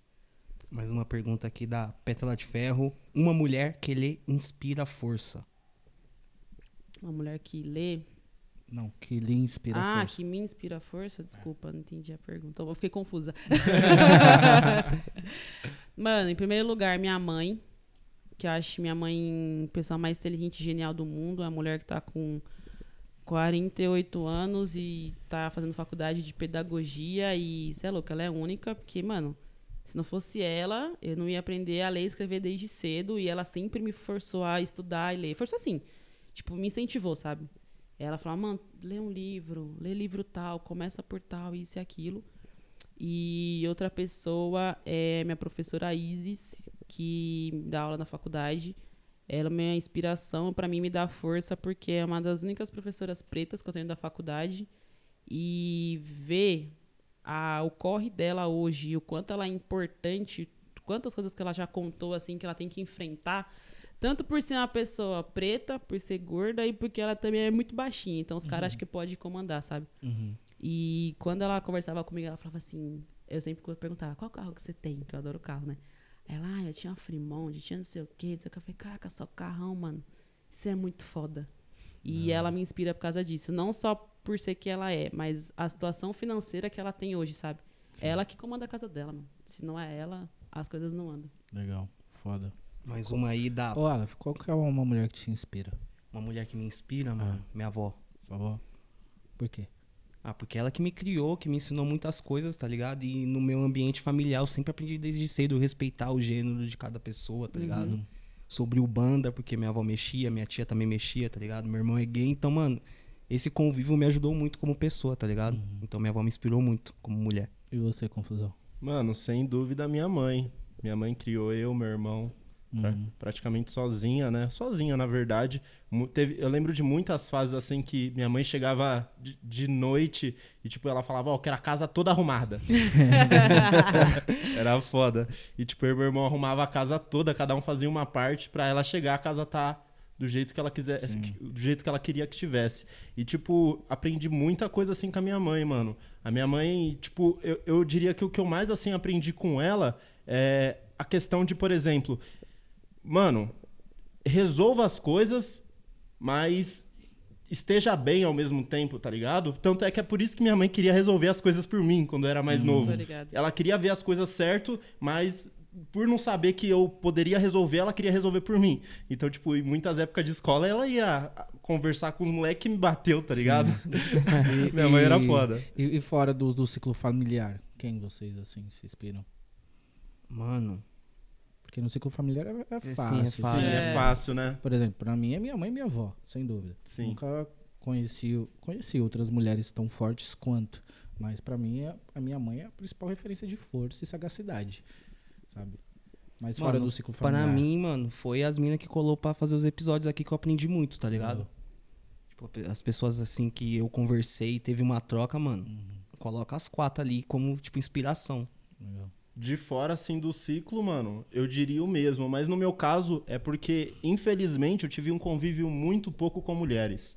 Eu já até conversei isso algumas vezes com os meninos, que quando eu era mais novo, na época de escola, eu meio que tremia quando alguma mina vinha falar comigo. Porque eu não tinha costume de conversar com mulher, eu só conversava com homem. Então, geralmente, eu era muito tímido com mulheres só. E, e- e eu passei muito dessa fase depois que eu saí da escola e principalmente os podcasts tá me proporcionando essa oportunidade de poder cada vez mais entender as mulheres e com certeza ouvir o que elas têm a dizer, né? Legal, mano. Ter essa troca, né, mano? Sim, é importante pra caramba. Pegando, tipo, aproveitando a a pergunta da, da Lari, é, outras duas mulheres também que me inspiram muito, já no âmbito famoso.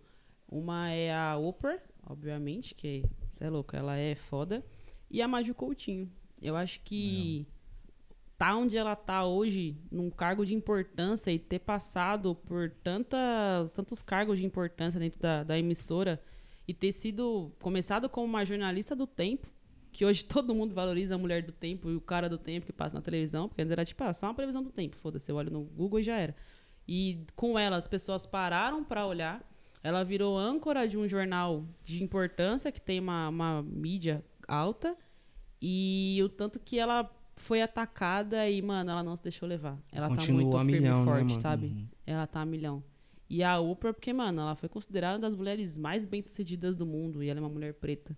E ela começou de baixo. Então, acho que essas duas é, um- é a forma de, mano, mulher preta, a gente consegue chegar onde a gente quiser, mano. No patamar que a gente quiser, a gente vai atrás. Sim. Mais uma pergunta aqui da Pétala de Ferro. Na verdade, não é uma pergunta. Além de perguntar, queria dizer que admiro muito você, porque sua força e empoderamento reflete. Eu tô sensível, hein? Legal, Pétala. Obrigado. Valeu, Lari. Você é foda também. Mais uma pergunta da Pétala de Ferro. Participativa! Você se sente uma mulher corajosa? Se sim, por que eu vejo isso? O que despertou isso em você? Nossa, me sinto muito corajosa. É... Por quê? Porque tem coisas que eu sei que se fosse outros tempos assim, ou lá atrás, eu ia estar muito essa questão de perguntar para minha mãe ou pro meu pai se é interessante e se aí ficar naquela, ah, mas e se eu fizer? Mas e se der errado? E se não sei o quê? E, e essa coragem veio quando eu tomei minha primeira decisão sozinha, que foi o básico, fazer faculdade. E eu vi que eu conseguia fazer minhas coisas sozinha e com a cara e a coragem, ter minha própria decisão e falar, mano, é isso, vou atrás do meu, do que eu acredito. E se não der certo, também paciência. Vou chorar ali um, dois dias, depois vida que segue. Mais uma pergunta aqui da Pétala de Ferro, Cachoeira. Por que fotografia? Caceta. É, então, quando eu fiz o curso de, de ADM, foi um amor pela publicidade, né? Que eu pela comunicação. E aí, quando eu fui pesquisar sobre o que era o curso, é, eu me desenvolvi, me desenvolvi mais ainda essa paixão pela fotografia, porque desde cedo eu gostava muito de tirar foto. Sempre gostava de fazer caras e bocas. E aí, quando eu tive a primeira câmera, por mais que fosse aquela de colocar o olhinho assim, eu queria tirar foto de todo mundo, de tudo. Minha mãe, não gasta o filme porque é caro, não sei o que, blá blá. Aí eu, tá bom. Aí uma vez eu falei pro meu pai, pai, eu quero uma câmera digital. Aí eu tinha uma câmera digital. E, mano, eu fazia muita foto. Muita, muita, muita foto. Fazia foto minha, fazia foto de tudo. E aí eu falei, caraca, mano, muito da hora a fotografia. Então foi um amor assim desde cedo, que eu gostava muito. E aí aumentou depois do, com, a, com a faculdade, que aí eu entendi o que realmente é a fotografia. Que aí eu falei, mano, é, não só a questão de registrar o momento, mas a questão de você conseguir pegar, igual a Larissa falou, pegar ali momentos que, mano, são importantes para alguém, o que você consegue fazer, colocar a sua, a sua inspiração para fora. Eu não consigo, talvez, colocar a minha inspiração em forma de escrita, entendeu? Mas tem coisas que me inspiram que eu vou lá e tiro uma foto. Sim. Entendeu? Eu acho que vai muito de encontro com, com arte de pintura, né? É, então. É você traduzir em imagens o que você está sentindo. Sim, Né? exatamente. E, e muitas vezes, é, eu, eu não sou religioso, mas eu gosto muito dos ensinamentos religiosos. E uma coisa que eu sempre ouvi, minha avó sempre me disse, minha mãe, é que Deus está nos detalhes. E eu acho que a fotografia, ela exprime isso, né? Você consegue identificar ali, é, seja a beleza, seja um sentimento nos Sim. detalhes, e muitas vezes uma foto traz isso. E até uma das nossas fotos aqui no podcast, onde tá todo mundo rindo. E a gente sempre que olha se pergunta, meu, mas em qual momento foi isso? Sim, é, que a gente tava rindo. Eu fico pensando É. a mesma coisa. E, e ver genuidade ali, sabe? Sinceridade, eu acho que isso é bacana. Você É, chega na a- fotografia. Essa questão da fotografia também, é, a questão de você colocar pra fora o que você tá sentindo, até numa, numa edição, mano, que você faz. Você tira a foto e você fala, mano, essa foto não tá do jeito que eu quero. E aí você coloca pra fora o que você imagina, o que é belo pra você, o que você tá sentindo na hora, o que você acha que. Porque assim, a edição ela tem vários pontos de vista. E a minha a edição que eu faço pode ser que não seja a mesma pro Wesley. E aí eu falo, eu gosto de cor vibrante, então eu vou editar minhas coisas com cores vibrantes. É a forma de expressar o que eu tô sentindo, o que eu gosto, sabe?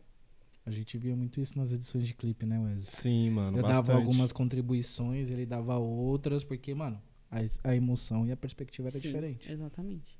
E eu gosto de colocar a perspectiva do, do meu olhar. Tipo, qual é o meu ponto de vista, sabe? Agora uma pergunta do Bruno Bressan. Amanda, como você suporta o Aleph? Aí é uma pergunta bem específica que eu também quero saber. É possível? Como? Onde mora? O que come? É, eu suporto ele há um ano e pouco, e, tipo, todo dia. Ah, é um exercício diário de ter inteligência emocional, pra- praticar a paciência, que é uma coisa que eu não era muito paciência, agora eu desenvolvi a paciência por causa que a gente é amigo. É... Não, brincadeira. É suave. não, mas tem a paciência, porque tem coisa que eles falam que eles falo, Amanda, respira pra você não ser ignorante. e ainda assim, tem horas que eu sou um pouco grossa com ele, mas é, uma, é, uma- é um teste de, de paciência, um teste pra cardíaco também, porque uma vez ele colocou uma situação, ah, eu fui assaltado. E eu falei, fudeu, mano, preciso encontrar um moleque, vamos pra delegacia. Ele, era no jogo.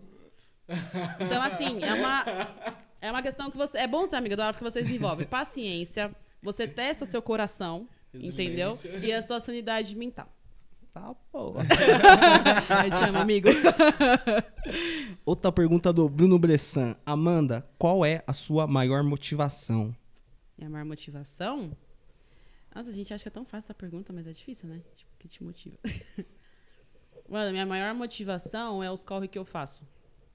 É isso que me motiva. Tipo, acordar cada dia e falar, mano, eu fiz isso ontem, agora eu vou fazer melhor.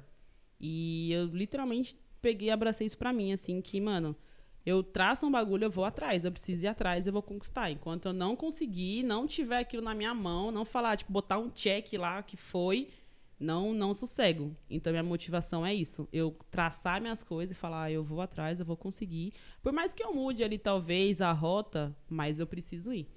Legal. Então, que nem agora, eu tô sem trampo. Minha motivação é, mano, eu vou acordar, vou procurar um trampo e eu vou procurar um trampo da hora. E enquanto eu não conseguir, eu vou continuar persistindo. E achar meios para eu conseguir fazer isso. É estudando, é me apri- me aprimorando mais em algum quesito específico, é eu arrumando meu portfólio, é mostrando o que eu sei fazer. Então demorou, vamos lá e vamos fazer. Legal. E pra você, Aleph, que te motiva? Mano, o que me motiva. Ah, mano, muitas coisas me motivam, tá ligado? Não tem como eu citar uma só, mano. Que eu tenho um propósito já bem definido, então essa é a minha motivação, eu acho. É o propósito. Boa. Você, confusão. Ah, o que eu acho que me motiva é o resultado de tudo que eu, que eu faço. Por exemplo, hoje eu consigo me reconhecer mais como, na verdade, há, há muito tempo, né? Pelo menos ali de 2013 pra cá, quando tinha um canal de games, eu me reconheço muito como um produtor do que mais como um consumidor. Então, tipo, eu, eu produzo muita coisa. Então, tipo, o que me motiva são resu- os resultados dessas produções que eu faço. Seja lá qual for ela, uma postagem no Instagram, seja lá se for esse episódio aqui que a gente tá lançando, que a gente tá fazendo junto, enfim. Qualquer coisa que eu produza e eu consigo ver um determinado resultado, eu falo, da hora. E isso me motiva pra eu querer fazer melhor, fazer mais, tá ligado? Da hora. Muito louco. Que e o que te motiva? Salles? Eita porra. Porque ele só pergunta, né? Você viu, né? da hora. O que me motiva é deixar um legado, mano. Eu quero mudar vidas e construir stories. Da hora. Ah, mano, eu me acho uma pessoa, tipo, gananciosa, no bom sentido, né? De sempre querer mais, assim.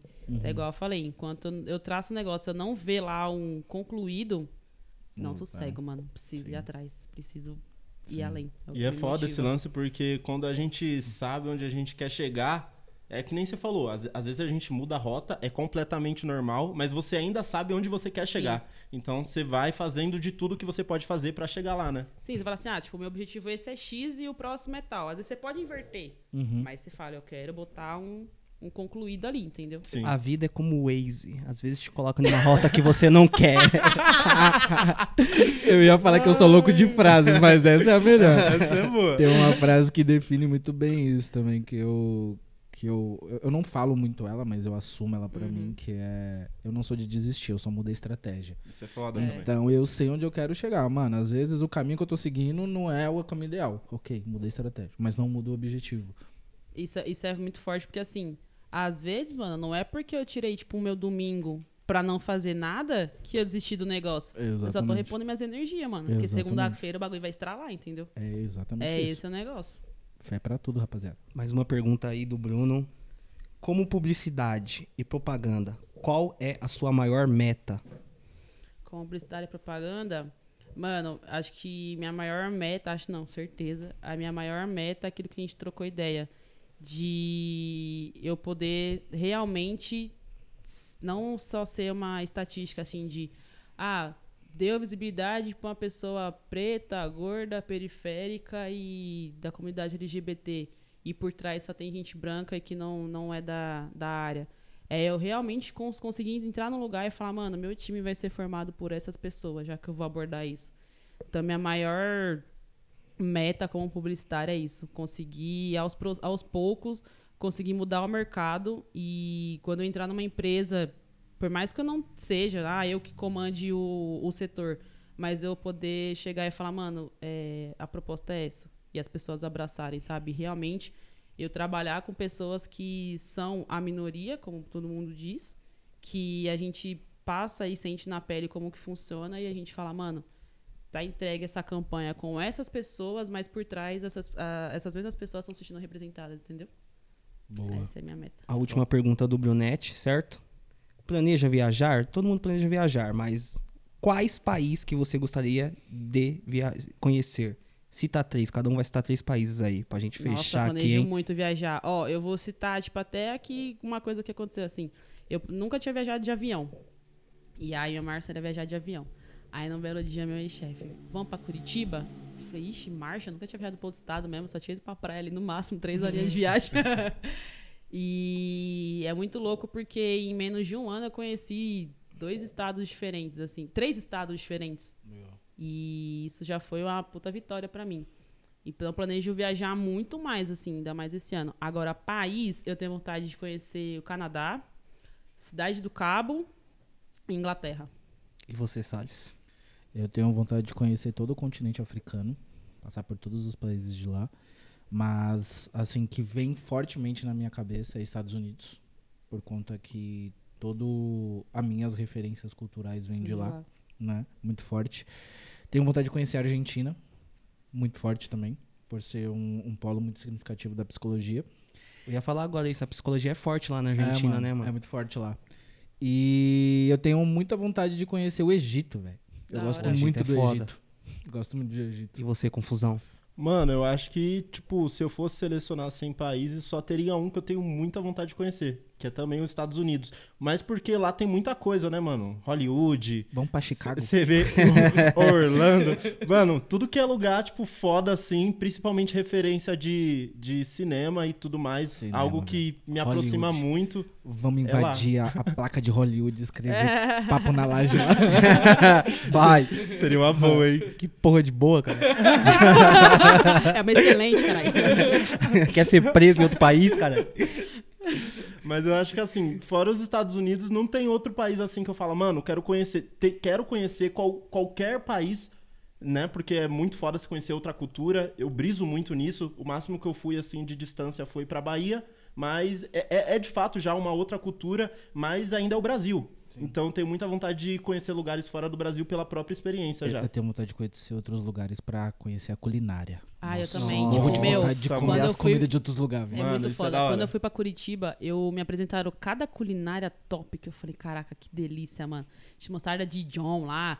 A gente não come muito isso aqui, lá é muito presente. Aí tem uma carne lá que chama carne de onça, que é carne crua com. Chega, mano, crua? É, mano, no Caralho. pão, com cebola, uma parte de coisa. O bagulho é da hora, mano. O bagulho é da hora. É Que muito bom. isso, E jovem. você, Aleph? Mano, Espanha, por causa do Real Madrid. Uhum.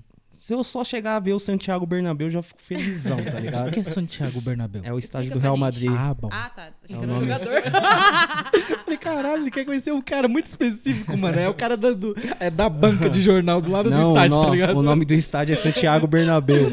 Aí, Achei muito, tipo, camisa 10 do Real Madrid, em 1900, sei lá quanto. Exato. aí Espanha, Estados Unidos por causa do basquete, tá ligado? Vamos Outro- pra Chicago. Outro país, tipo, eu quero conhecer muito mais que três, mano. Mas eu posso colocar a Grécia aí, que eu acho um lugar muito foda Porra, com as vai, imagens, é mano. maneiro, velho. Real. Agora a pergunta que vale milhões de dólares. Vai, Salas. Primeiro, mano, qual que é desse meme aí que todo mundo tá falando, tipo, papo de milhões, esse bagulho assim? Eu não, não acompanhei, vocês sabem do que que é? Não, você. não, pior que eu tô reproduzindo também, mas eu não sei o que quer dizer Caralho, que é papo mano. de milhões. Tipo assim, quando é muito foda é papo de parada? milhões, e quando é Não muito vi. ruim é papo de centavos. Eu fico, não entendi. Eu não entendi. Caralho. Agora que você falou pra mim, eu É um meme que Eu todo mundo tá vou, eu colocando. só vou jogar uma. Nosso papo de milhões. Vamos tirar passaporte e assistir um jogo de basquete na gringa. É isso. Ah, não vou dar spoiler. Agora o Salles. o Salles vai pra pergunta mais esperada do podcast. Vamos lá, Amanda. Amanda. Nunca pensei que esse momento ia chegar pra mim. Vamos lá. Digamos que você tem a oportunidade. Eu não vou falar cápsula do tempo, porque isso é muito anos 90. Eu acho que a gente já tem outros recursos agora. Mas se você pudesse viajar no tempo, abrir uma fenda temporal Tá. e encontrar a Amanda do futuro, de 10 anos à frente, o que você diria pra ela e por quê? Eu diria, mano, você é foda, você persistiu muito, você tá colhendo os seus resultados, você tá colhendo os frutos que, que você tinha plantado aí. É, as coisas, talvez nem tudo saiu como você planejou, mas saiu. Você tá numa puta conquista, você se inspirou em pessoas que somaram na sua vida, você correu atrás, você persis- persistiu e você acreditou em você. Você tinha um sério problema de achar que você era um pouco suficiente ou que você não acreditava em você. E você acreditou e a prova viva tá aí. Tudo que você tem hoje, que você construiu e o legado que você deixou e as pessoas que você inspirou. Então é isso. Da hora demais, Amanda. Muito foda. É isso aí, rapaziada. Sim. Amanda, gostaríamos de agradecer a sua presença. Faço Valeu. das palavras do Salles as minhas. Já de início, né? Primeiro, pra depois você não falar assim, tudo que o pessoal falou. Faço da palavra do Salles a minha. Já inicia assim, né? Já adiantei as ideias. Muito obrigado pela participação, muito obrigado pela contribuição ao longo de, de todos esses episódios. Você está encerrando esse mês temático, mas não ficará apenas nesse mês. A gente pretende estender esse quadro para mais mulheres, conhecer mais eh, empreendedoras, conhecer mais mulheres da área da educação e afins. E muito obrigado por contribuir com a sua inteligência, com o seu carisma, por levar todas as entrevistas muito bem, por nos pontuar e nos ponderar quando a gente precisava. né? E muito obrigado de verdade. Eu acho que Obrigada, foi uma experiência muito enriquecedora para todos nós e que venham mais episódios. Ah, muito foda, mano. O que, uma das coisas assim que eu achei mais incríveis é que assim, se a gente não tivesse iniciado esse projeto e nós tivéssemos chamado uma primeira mulher para fazer um bate-papo, para entrevistar, talvez até não soubesse como fazer, tá ligado? Eu acho que essa ideia de da gente começar com esse projeto logo no início e ter você aqui, Amanda, como apresentadora, que inclusive em todos os episódios foi sim a protagonista ali das perguntas e foi muito foda isso, com certeza fez com que outras mulheres outras mulheres pensassem em vir pra cá. Assim como, por exemplo, recentemente eu conversei com a Bianca Poscan, e ela até já marcou uma data com a gente pro hora. próximo final de semana. Então, a gente acaba, querendo ou não, abrindo portas. Você abriu mais portas pra gente. a- a- abriu a sua porta também, porque a partir desses últimos episódios, não só desse, mas dos últimos, deu pra conhecer você melhor. E hoje, principalmente nesse episódio, o pessoal vai conhecer muito mais você, assim como a gente conheceu, e vai conseguir se inspirar em mais uma mulher. Isso é o mais foda, mano. E com certeza é, é só o começo. É só o começo, que é como o Salles falou. Eu acho muito importante a gente, todo momento, estar trazendo mulheres aqui. Isso, essa é uma parada que eu sempre troquei ideia com os meninos. Eu gosto de ter mulheres presentes na minha vida, porque as opiniões das mulheres são completamente diferentes. A forma que vocês veem o mundo é diferente. E eu faço questão, toda a questão, de poder fazer parte ali, entender, enfim. E eu acredito que os meninos também. Então é algo que Exatamente. com certeza vai agregar tanto a gente aqui que tá ouvindo nesse momento, tá conseguindo trocar essa ideia aqui ao vivo, mas tanto pro pessoal que vai ouvir em casa. Então, isso é muito foda, mano. Sim. E, e é importante ressaltar o nosso compromisso de que o objetivo não é só trazer mulheres para cumprir tabela ou para dizer que a gente Não é, é só um março, diferenciado. né? Ou não, não é nem isso. Não, não para dizer, ah, os caras pensam diferentes. Não, não é isso. Realmente é pra gente se provocar e a gente sair da zona de conforto e a gente aprender. Eu compartilho muito do pensamento do Aleph de que sim, nós somos machistas e sim, a gente erra pra caralho, mas a diferença é que a gente não quer continuar errando. A gente quer fazer diferente e a contribuição de todas vocês é fundamental nessa Muito, nossa mano. trajetória pra gente conseguir debater sobre os assuntos que muitas vezes no nosso ciclo masculino a gente não tem abertura ou muitas vezes a gente não tem know-how pra falar. Eu acho que isso é muito importante. Porque mais importante do que dizer o, o que a gente precisa melhorar é dizer o quanto impacta vocês e por que a gente precisa melhorar, né? E para mim é fundamental ter, ter mulheres não só aqui, mas no, no nosso ciclo Sim, social, porque é, é- é fundamental na construção como sociedade, né? Porque metade da população é mulher e a outra metade deu vida à, à população que a gente conhece. Então, assim, vocês dominam a porra toda. E pra mim é muito normal ter mulheres no comando. De verdade mesmo. Em casa, minha mãe era lei. e antes da minha mãe, é minha avó. Então, mano, o homem nunca teve, nunca teve voz, Minha tá casa ligado? também não. Minha avó colocava lá ajoelhado no milho. Essas ideias aí. Espada de São Jorge, bagulho é louco, fi. É. É, lá em casa é duas mulheres e um homem. Então meu pai já tá ligado que sem minha mãe é não, é não. É poucas. Mas é isso, Amanda. Muito obrigado pela participação. Muito obrigado aí, queria agradecer por você participar, mano. Você abriu muitas portas pra gente, igual o Confuso falou, mano. Por conta de você aceitar vir participar do podcast, outras meninas quiseram vir participar também. Muitas vão querer colar pra trocar essa ideia, mano. E nós não tá fazendo o bagulho pelo hype, a gente quer entender o ponto de vista de vocês também e escutar vocês falando, tá ligado? Dar a voz pra vocês, certo? Você é minha best friend, tá ligado? E Mulher pode ser amiga de homem aí, seus vacilão do caralho. Você tá pensando que não tem amizade entre homem e mulher? Tem sim, porra. Muito obrigado. E fé, rapaziada. Redes sociais dela vai estar aí na descrição de geral. Demorou? Até o próximo É isso. episódio. Fé É pra isso, tudo, gente. rapaziada. Valeu, obrigadão. Vocês são foda, valeu pela oportunidade e é isso. Fechou. Fé. Valeu. Valeu, rapaziada. Não Esqueça, bebê. esquece. Esqueça, bebê. Esqueça tudo. E vai Quin- Corinthians, porra. Quinta-feira que vem tem mais, hein? Porra. Muito bom esse quinta-feira que vem tem mais aí. ventilador, ventilador, ventilador.